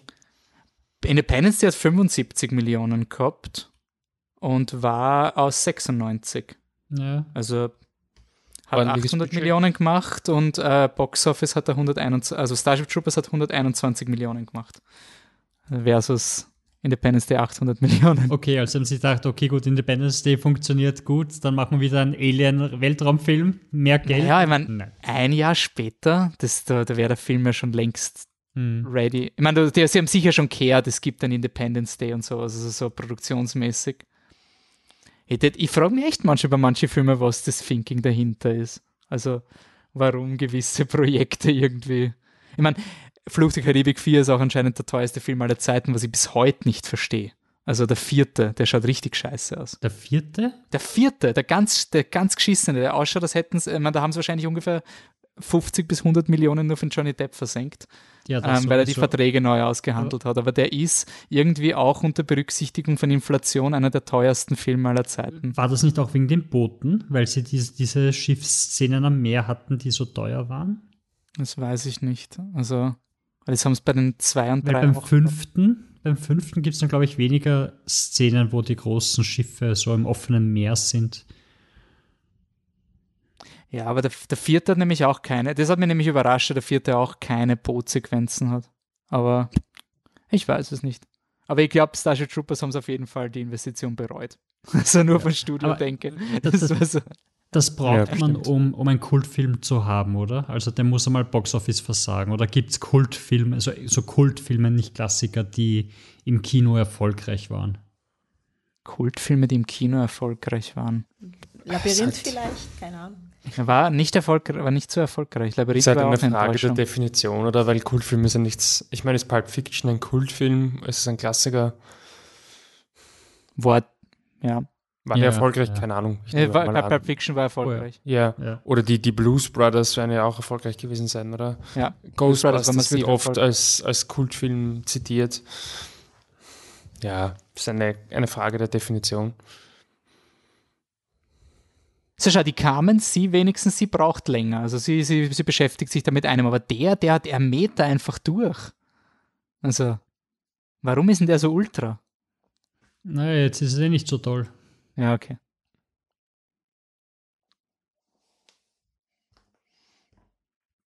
Uff. Ja, grauslich. Aber heutzutage hättest du nicht mehr so unförmige äh, Uniformen, oder? Du meinst, dass sie so, so. Beide, beide haben Sachen, an die ihnen nicht passen, also beide Piloten. ja. Ist es, gab es Kostüm oder haben die, haben die anderen Soldaten auch so unförmige Kostüme an? Also es kann ja sein, dass der Kostümdesigner ihnen unförmige Dinge gegeben hat, was der, um zu zeigen, dass sie sich nicht wohlfühlen oder sowas? Oder hast du das Gefühl ja. bei allen Kostümen? Na, na also einerseits finde ich, dass die Kostüme scheiße ausschauen. Das war auch in der, in der Szene, wo ausgepeitscht wird, wo der, wo der, äh, der Hank-Schauspieler steht. Hat ganz komisch irgendwie mit den Unterarmen. Ganz komisches Design. Aber es macht halt wenig Sinn, dass deine hochdekoriertesten Leute quasi Uniformen haben, die überhaupt nicht passen. Mhm.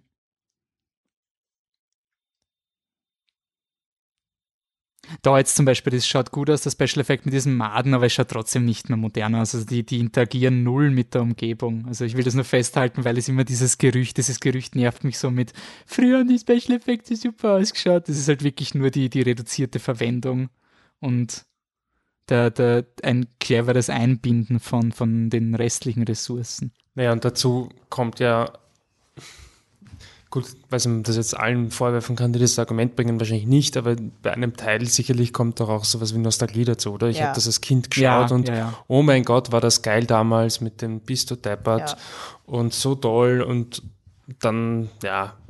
Gutes Beispiel. Und vieles ist, vieles ist damals halt auch einfach nicht gegangen, also wo du heute jetzt deine Vorlagen hast, wo du einfach animier rundherum Rauch, wenn er, also Staub, wenn er aufsteigt und so weiter, das hättest du früher alles mit per Hand machen müssen und quasi die Elemente selber bauen, 97. Also es, das Argument unterschreibe ich schon, dass diese ganze digitale Produktion sehr viel Schleißereien erlaubt, weil du einfach weißt, du kannst sehr viel nachher retten und dann bist einfach unvorsichtiger, wenn du es nicht 100% ernst meinst. Also es gibt ja die Villeneuves und Nolans, die es ja trotzdem noch durchziehen. Also ich glaube schon, dass eine gewisse Lachsheit und eine gewisse Flexibilität im Workflow erlaubt dir halt einfach auch Scheiße zu bauen und trotzdem damit davon zu kommen.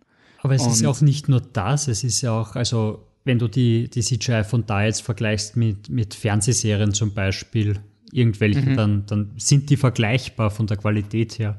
Und das liegt halt oft daran, dass, dass die bei den Fernsehserien nicht die Zeit kriegen, es gut zu machen.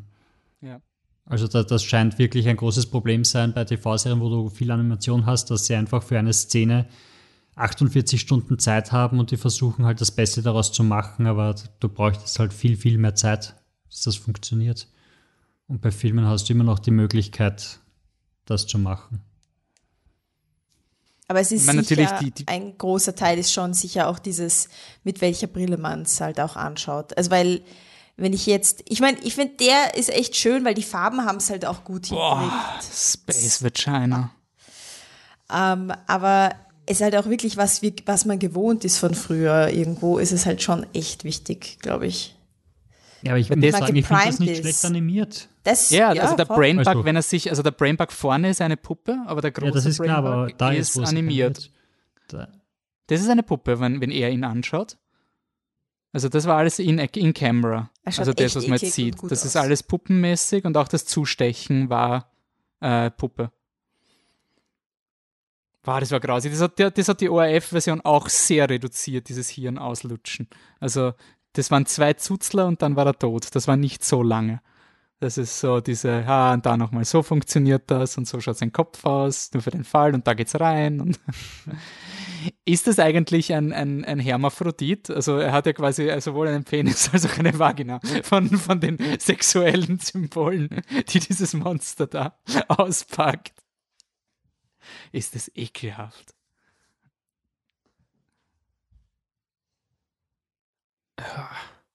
Und das, aber das schaut auch cool aus. Es ist, es man, natürlich schaut es Bild, also man, wenn man weiß, worauf man hinschauen muss, aber es ist halt wirklich ein sehr kurzer Effekt.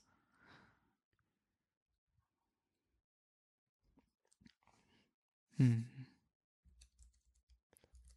Bis dieser miese, fette Brainbug. er ist ja auch der Rico, ich meine, so wie der redet, der ist so dumm. Er ist wirklich so dumm.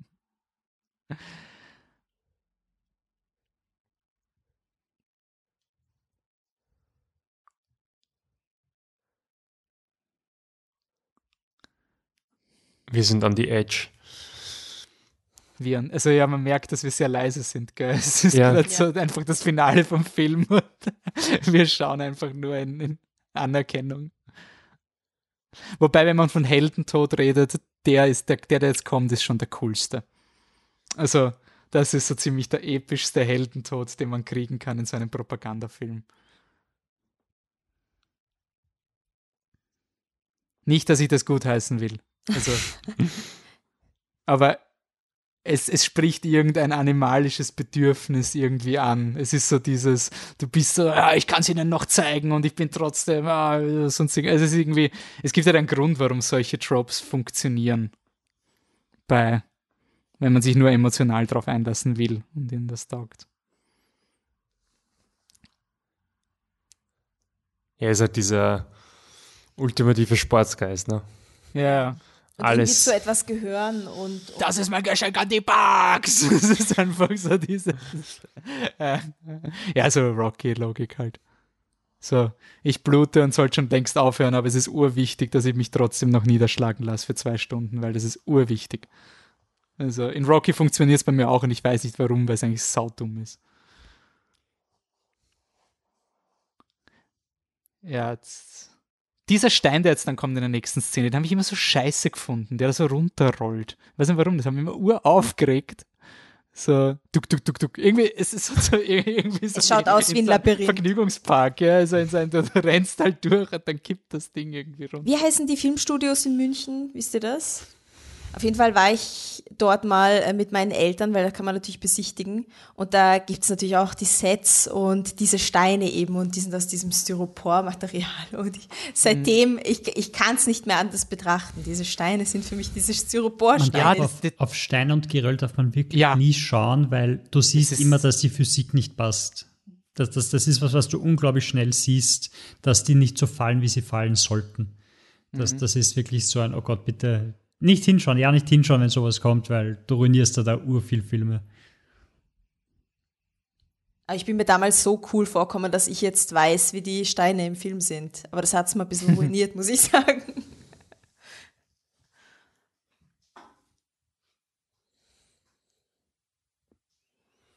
Hm. Boah, ich frage mich, wer den gefangen hat. Ah ja, das war, das war auch so ein, also ich habe es wirklich lustig gefunden. Ich habe hab gewusst, das Kind mir taugt der Film und ich habe gewusst, er ist nicht komplett blöd, ich habe aber nicht, nicht, nicht hin, also hinnehmen können, also nicht erklären können, wieso. Und ich habe dann im DVD-Booklet ist so gestanden, ja, es ist eine Satire und es ist ein politisches Kommentar und so. Und dann habe ich versucht so zu lesen und habe das aber nicht verstanden. Ich habe das Konzept von Satire damals einfach nicht verstanden und wollte es aber Leuten mit 13 zeigen, weil ich den cool finde.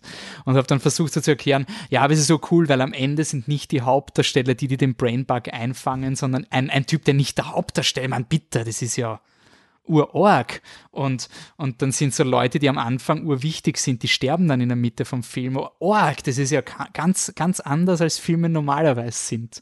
Also das war quasi meine Interpretation, warum Starship Troopers so ein wichtiger Film ist.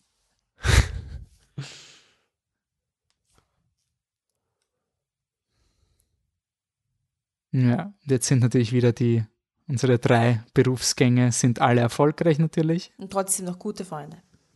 Ihr tut die Wunde nicht weh auf der linken Seite. Das muss man nicht behandeln. oh ja, doch, sie hat gerade gezuckt. Ja. Ich war mir nicht sicher, ob das Acting war oder ob es Zufall war. Ah, jetzt dieses Speech. Das ist so toll. Es war nicht die große Waffe. Es war der, du zum Beispiel, der diesen Film schaust. Du kannst den Unterschied machen. Verstehst der eine Typ, der seinen Service machen wollte, den sie fast nicht gehen lassen wollten. Deswegen ist es so wichtig, dass jeder surft und sich nicht quasi ein, ein, ein Button-Pusher zu Hause einfach faul auf der Haut herumliegt.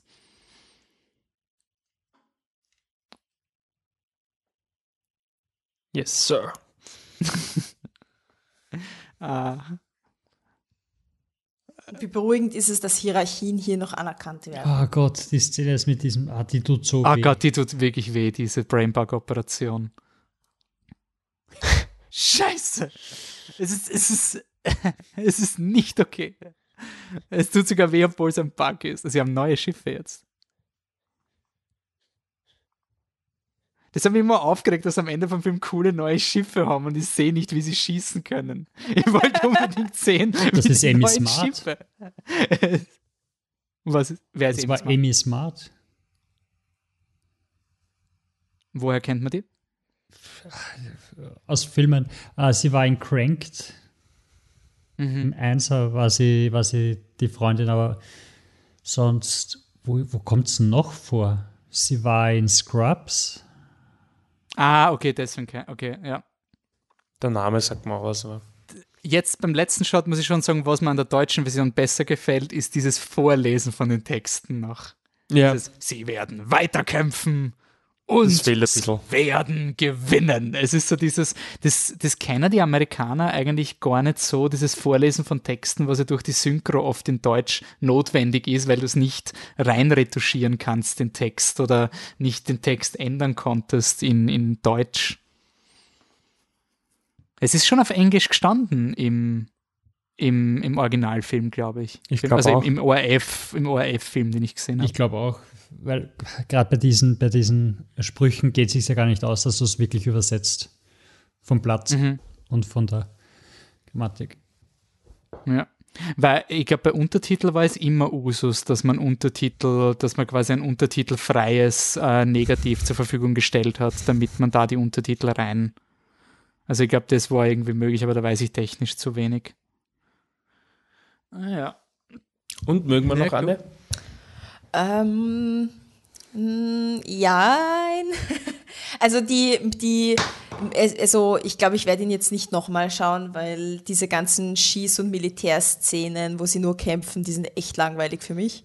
Ich, wow, ich mag echt keine Kriegs Kriegsfilme, aber die Teile von die gelten noch immer. Die gemischten, äh, die, das gemischte Team, Männer und Frauen sind gleich, alle sind happy über ihre Zukunft und die Frau wird, wird äh, Captain und so. Das behalte ich mir bei. Aber das Militärische, das kannst du mal echt nachschießen. Aber bald ist Oscars, da musst du wieder schauen. Ich wollte gerade sagen, ich glaube, es ist sowieso nicht mal Zeit, dass der Wolf und ich der Anne erklären, warum ähm, Wonder Woman feministisch ist. Oh Gott. Also, wenn du dir sowas erlaubst, da über Starship Troopers ein halb negatives Wort zu äußern, weiß nicht. Aber das wäre wirklich eine Möglichkeit. Ähm, Wonder Woman, den könnte man vom nächsten, von den nächsten Oscars ja. schauen. Ein ja. Film, den ich sehr schätze und du nicht. Ja. Und vielleicht Voll. gewinnt dann wieder Parasite. Oder ich weiß ja. nicht was. Das ist jetzt meine Challenge. bitte nicht Mank, bitte nicht Mank. Ja, aber ich glaube, Mank glaub, ist, schon, ist schon ziemlich raus aus dem Rennen. Ich, ich oh, glaube, schade. Das, was im Rennen ist, ist wahrscheinlich alles okay. Aber cool. Aber die Oscars sind ja auch später. Also ja, im April, glaube ich. Ich glaube, normalerweise werden, ja, im April, glaube ich. Normalerweise werden doch jetzt schon all diese Gilden und so, oder? Und die, die Golden genau. Globes sind irgendwann Mitte Jänner und.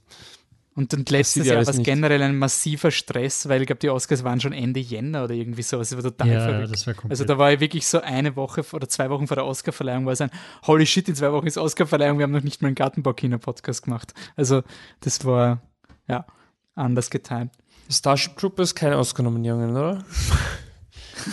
ich wollte jetzt vorher schauen, das habe ich vergessen, aber für Special Effects muss er nominiert worden sein. Nein, er hat sicher nicht gewonnen. Sicher nicht. es 97 schon geben? Ja, ja, ja. ja ich denke schon. Äh, er, er, war für Special Effects nominiert. Wirklich? Spät. Bei den Oscars? Ja, ja. Wow, okay, das wusste ich ja, Aber da hat es ja, ja nicht viel gegeben. 19, 1998 war ähm, Achso, er hat gegen Titanic verloren. Es war Titanic, The Lost World, Jurassic Park und Starship Troopers. Also da war er der klare Außenseiter.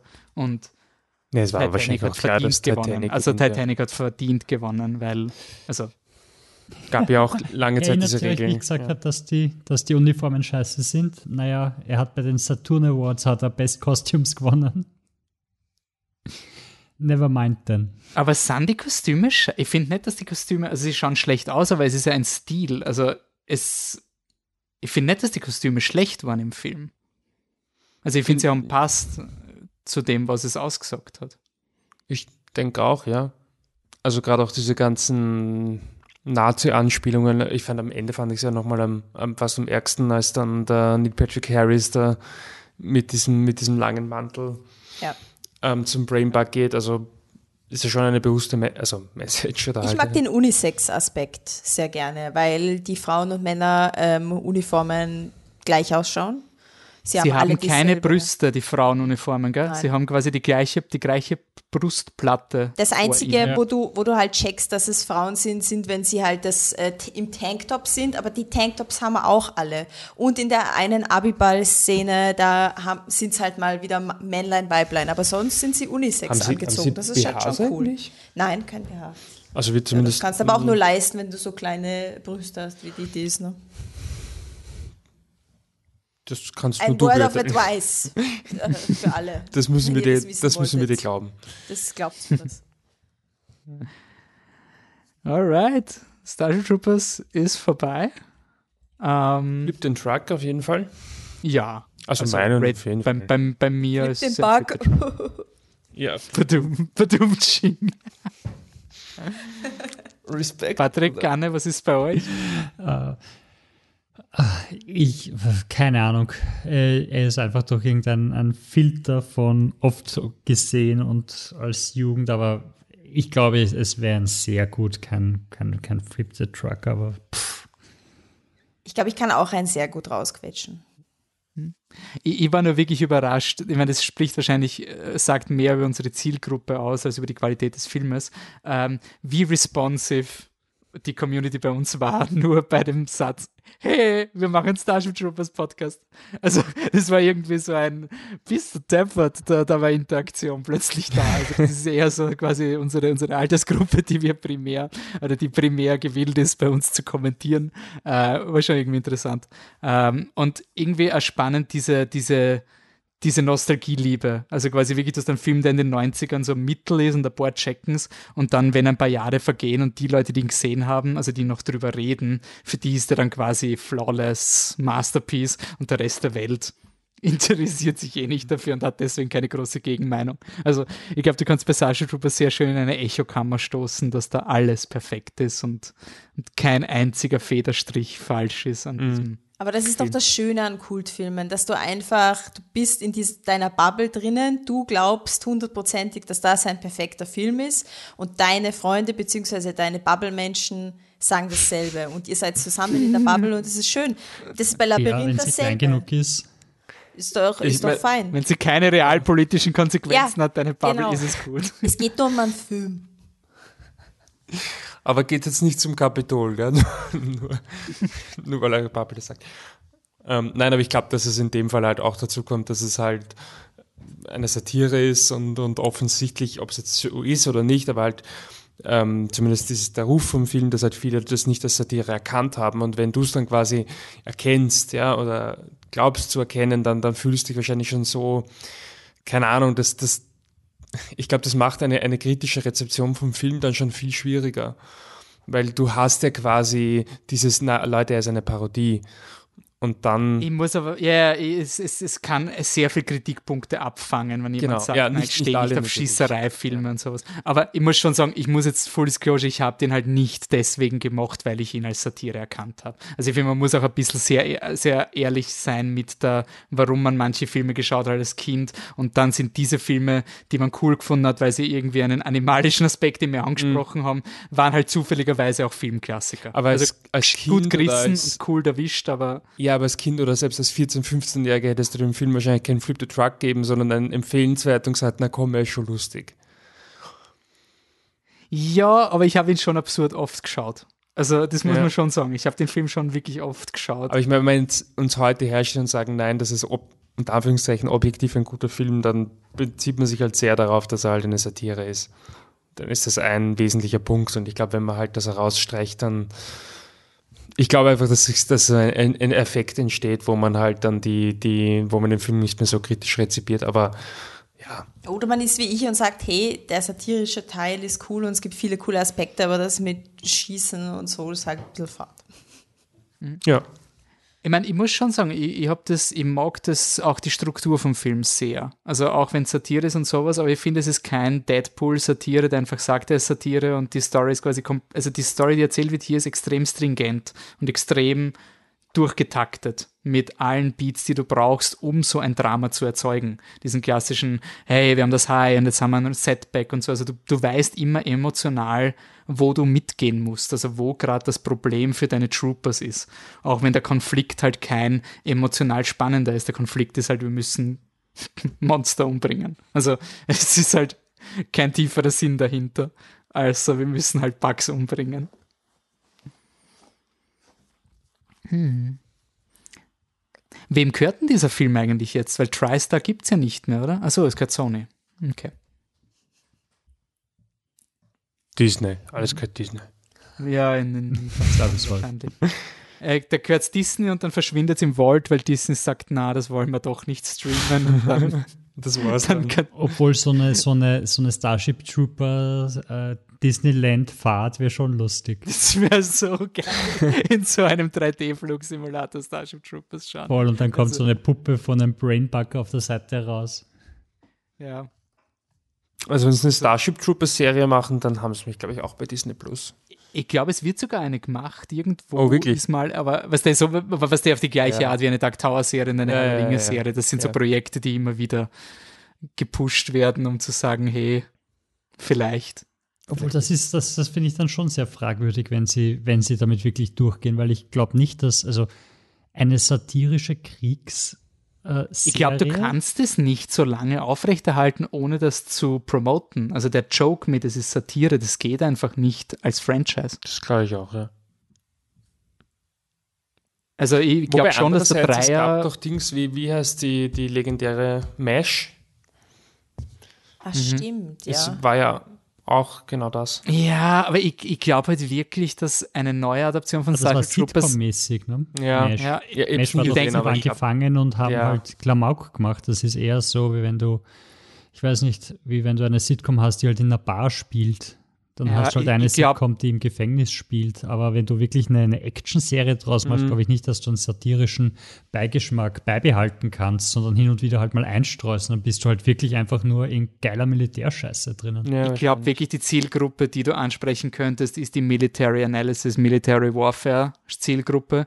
Und die, die meinen quasi, hey, das Buch ist zu kurz gekommen, weil das ist ja voll nicht faschistisch, wenn du surfst und deswegen Politiker werden. Also, also ich glaube, ich fürchte wirklich, das ist der Markt für einen Starship Troopers Umsatz. Also das ist genau der gleiche Grund, wie wenn ich ins Modellbaugeschäft gehe und mir meine Modellbaukits für Star Wars kaufe und dann sehe ich halt, ah, okay, da gibt's da gibt's Kriegsflieger und, und Zweiter Weltkriegsdiagramme und Panzer und der realistische Tigerpanzer aus dem Zweiten Weltkrieg. Und denke mal, ich muss mir einfach immer bewusst sein, wo der Markt ist in diesem Hobby, das ich auch bediene. Und, und Starship Troopers ist so dieses, hey, es ist auch für mich, aber halt dieses eine Mal. Ich glaube nicht, dass. Obwohl die Zeit ist jetzt, jetzt wo, wo neuer US-Präsident kommt und Sturm auf Kapitol war, ist wahrscheinlich eh jedes Studio sehr vorsichtig, irgendwas Faschistisches zu produzieren. Also ich glaube schon, dass das auch mit reinspielt mit, ja, es gibt zwar die, die wir ansprechen könnten, aber ist es das wert, wenn wir uns ja, anschauen, das, was das gerade wär, realpolitisch abgeht. Ich glaube auch, dass der 6. Jänner wirklich nachhaltig ja. Und es gab, es gab ja die, diese The Ranch, ich weiß nicht, wer es original produziert hat, aber auf Netflix gibt es es, die ja so quasi als, als, als rechte Sitcom, also traditionelles Rollenbild, bla bla bla, Sitcom geplant war und, oder gemacht worden ist und auch eine andere mit dem ähm, Heimwerkerkönig äh, Last Man Standing, die ja auch so dieses, dieses typisch traditionelle konservative Weltbild quasi fördern, die ja auch viele Staffeln und so weiter gekriegt haben. Da müsste man schauen, wer das gemacht hat. Aber, aber es gibt schon auch Filmstudios, die diesen Markt irgendwie bedienen wollen. Aber mhm. nach dem sechsten glaube ich, dass so ein Projekt ich, nicht mehr ich denke mir halt auch, das ist ja quasi, also ich finde Starship Troopers halt jetzt interessant, wenn du einfach sagst, das hat viel vorgegriffen, was wir jetzt auch im Kommentar gesagt haben, die, die, die Sit also diese, diese Talkshow-Diskussionen und so, das hat einen Nerven gezeigt das hat damals irgendwie schon vielleicht im Gespür gehabt, auf welche Art sich Dinge entwickeln können. Ich glaube, jetzt nochmal Starship Troopers zu machen, würde ja nicht viel zur Diskussion beitragen. Also wir sind ja schon da.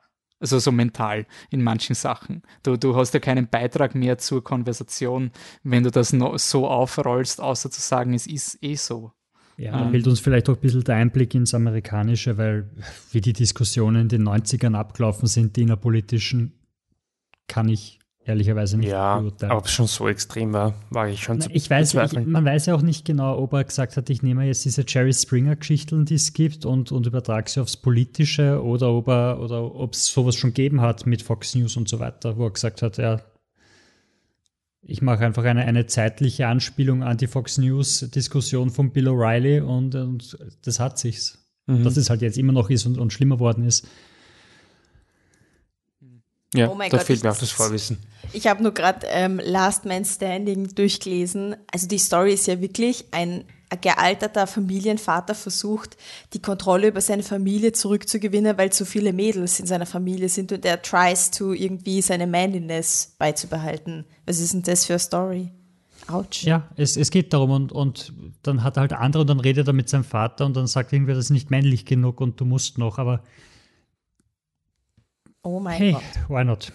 Weißt du, wie kannst du alle Grundübel im Entertainment rechtfertigen? Wann es funktioniert und wann es mir nicht machen, macht es wer anders. So kannst du jedes Project greenlighten, wenn du irgendwie moralische Bedenken hast. Ja, und sie sind, also ich habe eine, zwei Folgen, glaube ich, gesehen, weil es mich interessiert hat und die spielt es, glaube ich, am Wochenende auf OF1 oder so irgendwas. Da habe ich reingeschaut. Und es ist wirklich, es ist einfach nur konservatives Weltbild.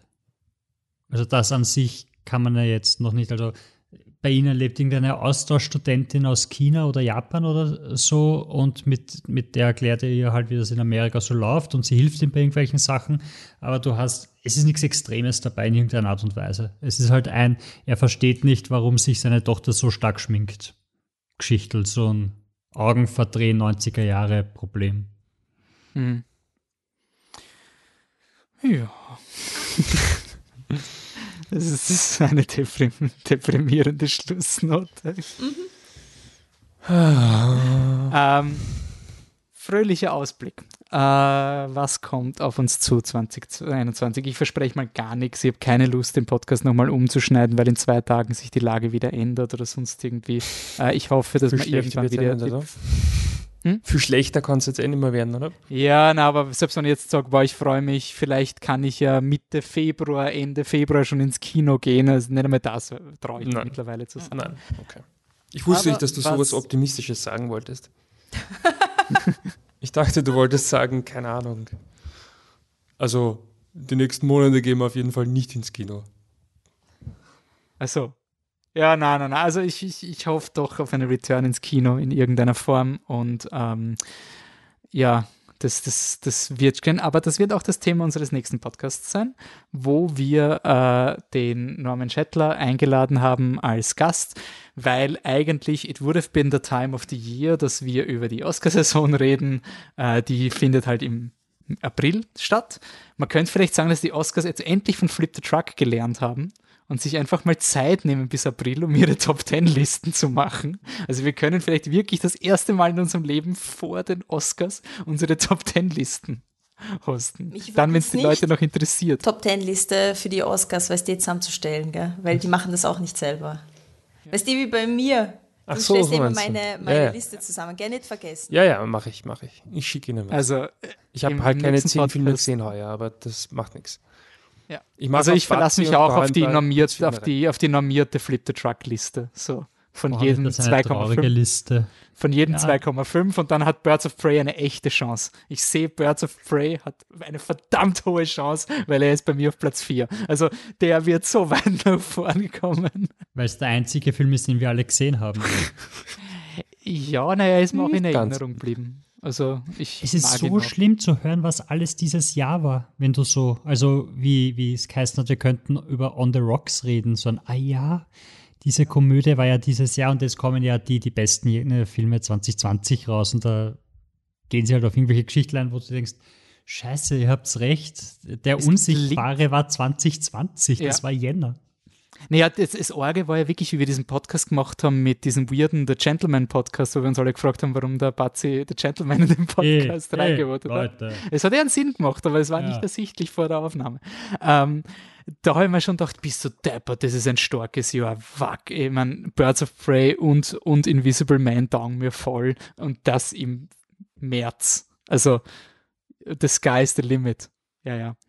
Ähm, Also schauen wir, wir werden schon was zusammenbringen, aber im nächsten Podcast geht es dann halt eher um die Kinolage. Wir werden ein bisschen über Filme reden, die vielleicht ins Kino kommen werden oder vielleicht im Kino letztes Jahr gezeigt wurde, die wir versäumt haben und im jetzt in so einem Kontext nachholen können. Äh, das genaue Programm kommt aber noch, wird dann wahrscheinlich Mitte Februar in eurem Podcast-Feed sein oder Anfang Februar, je nachdem, wie schnell wir sind. Es kommt ein His Dark Materials Podcast raus, aber das dauert auch noch zur zweiten Staffel. Also er kommt schneller als der zur ersten Staffel, der war ein Jahr verzögert. Also ich würde sagen, wir peilen Mai, Juni, sowas an. Irgendwie so. Ich will die Erwartungen realistisch halten. Und dann werden wir einfach schauen, dass wir uns über diese Durststrecke filmisch äh, weiterhandeln. Es wird schon irgendwie möglich sein, über gescheite Filme zu reden, die auch modern sind und nicht nur quasi im, im vorigen Jahrtausend passiert sind. Ähm, fuck, das Millennium ist auch schon 20 Jahre her. Ähm. Ja, weißt du, was schlimm ist? In Amerika äh, erkennen sie jetzt, ob jemand volljährig ist, anhand dem Einser im Geburtsjahr. Hm. Ja. Muss man immer so viel rechnen, stimmt, das ist echt. Ja, cool. Okay, super. Super Depricast, cool. Ja, an sich, an sich ist er jetzt ganz okay. Ja, wenn ähm, ihr nicht Depri sein wollt, joint the Infantry. Ja, wirklich, Anne, wenn du, wenn du Depri bist, dann beweist das nur, dass du es nicht drauf hast ja. bei der mobilen Infanterie. Ich weiß eh. Willst du mehr erfahren, Anne? Speaking of mehr erfahren, ihr kriegt jetzt noch ein 10 Minuten Snippet, äh, was an die äh, Credits von uns dran gehängt wurde. Das habe ich schon vorher angekündigt von den unseren Podcast Kollegen aus Sachsen-Anhalt, die haben sich beflügelt gefühlt, wie wir gesagt haben, hey, wir wollen Feedback zu Starship Troopers, das gleich ein Audiosegment mit, wollen Sie mehr wissen, Audio-Transitions zusammenschneiden, haben wir gedacht, okay, gut, also wenn schon so viel Arbeit geleistet wird, dann können wir das nicht einfach ignorieren. Also danke an Tobi und die ganze Truppe aus Sachsen. Äh, das hört sie jetzt, nachher und davor gibt es noch äh, unsere Kontaktmöglichkeiten, oder? Okay, du meinst mich damit, oder? Ja. ah, wo sind wir denn noch? Sind wir, wir sind noch auf Twitter, wir wurden nicht gesperrt. Wir sind Flip the Truck mit Unterstrichen und überall sonst, wo es uns gibt, gibt es uns als Flip the Truck in einem durch. Wir sind auf Insta, wir sind auf Facebook, wir sind per Mail erreichbar. Contact haben wir schon Haben wir schon Reels gemacht?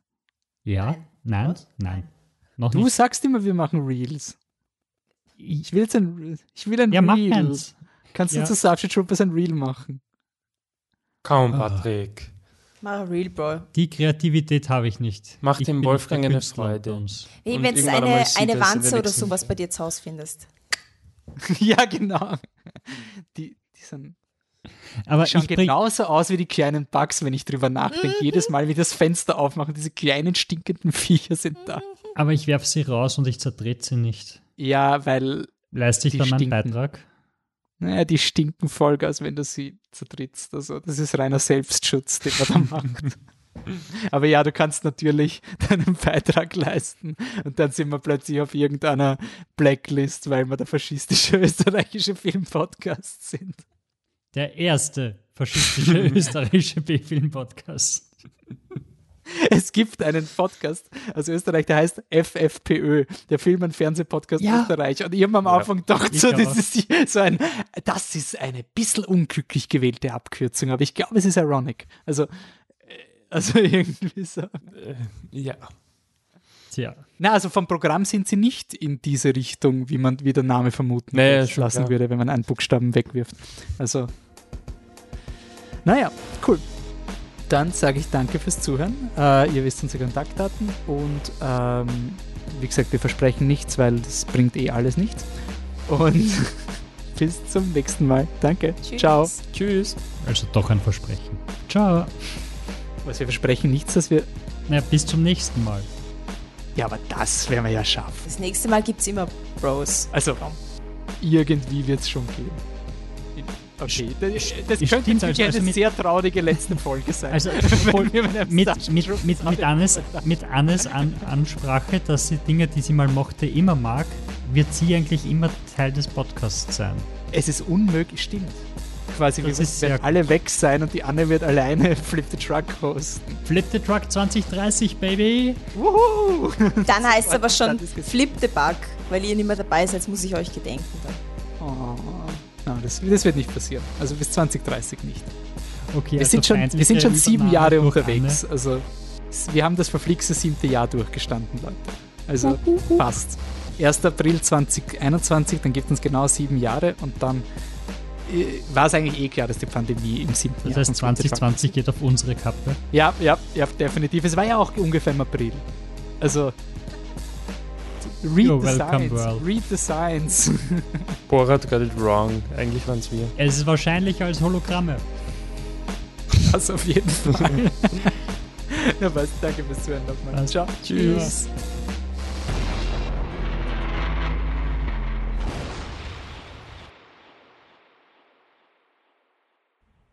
Hallo, liebe Hörer und Hörerinnen. Mein Name ist Max und ich bin von Deep Red Radio.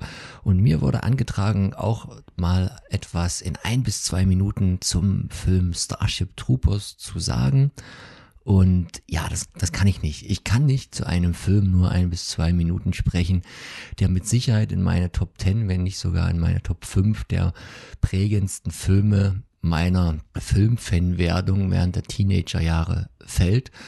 Und deswegen ist es einfach schlicht und ergreifend nicht möglich. Aber es ist ja auch nicht nötig, denn die Jungs von Flip the Truck haben euch ja schon alles, was analytisch so geht oder was faktisch so geht, zu Starship Troopers in ihrem Mammutprojekt erzählt oder werden es nach diesem Beitrag noch tun. Deswegen wäre jetzt alles, was ich jetzt hier dazu sage, redundant. Von daher will ich es lassen. Ich will halt einfach nur sagen, dass dieser Film für mich äh, untrennbar mit den 90er Jahren verknüpft ist, untrennbar mit der Stadt, in der ich in der Zeit aufwuchs, nämlich Freital. Das ist so eine Kleinstadt bei Dresden. In die hatte damals noch so ein kleines Kino mit zwei Sälen, ein Saal, was weiß ich, 150 Plätze, der andere nur 20. Und in diesem Saal habe ich zusammen mit einem Freund damals, es müsste 98 gewesen sein, mit 15 Jahren, natürlich eigentlich noch nicht berechtigt, den Film zu sehen, diesen aber auch gesehen, weil es den damaligen Kinobetreiber dort überhaupt nicht geschert hat, wie alt sein Klientel gewesen ist und welche Filme dort geguckt wurden. Also dort haben wir natürlich auch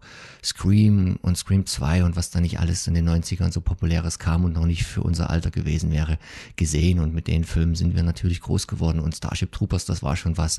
Na, der Film hatte, der hatte Action, der hatte Spektakel, der hatte natürlich auch auf das, was viele 15-Jährige in unseren Kreisen aus waren. Der hatte natürlich auch Gore und, und Splatter und das nicht, nicht zu knapp und ein bisschen nackte Haut hat er auch noch. Und dass da natürlich auch viel Gesellschaftskritik drin steckte, dass da natürlich auch viel Medienkritik drin steckt, Kriegskritik drin steckte. Das hat man vielleicht in dem Alter noch gar nicht so sehr mitgenommen, sondern das kam dann erst beim wiederholten Sehen als Erwachsener. Und ja, aber für uns war damals halt wichtig, dass der eine Menge Spaß gemacht hat, dass es ein bisschen nackte Haut zu sehen gab, ähm, ich war darüber ganz glücklich, dass es gar nicht irgendwie so sehr Denise Richards war, die da blank gezogen hat.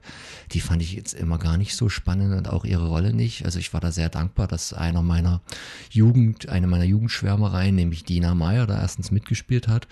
Die kannte ich irgendwie schon aus Friends also sie in ihrer Rolle, das, äh, das fand ich immer die, die wesentlich erotischere Frau und habe das nie verstanden, warum der Charakter von Casper Van Dien da so lange gebraucht hat, um äh, mit ihr da zusammenzufinden und so lange seine alten Liebe, der Charakterin von Dennis Richards gespielt, da nachhängt und bevor er sich dann auf Dina Meyer, die, die sie da einlässt, äh, kurz bevor sie dann da leider ins Gras beißen muss. Also Starship Troopers, ein wunderbarer Film, ich habe immer noch das alte Videotheken VHS bei mir in der Sammlung. Das wird auch so schnell nicht verschwinden, weil das verknüpft ist äh, mit den ganz wilden filmischen Sozialisierungsjahren. Und alles weitere zum Film kommt jetzt. Möchten Sie mehr wissen?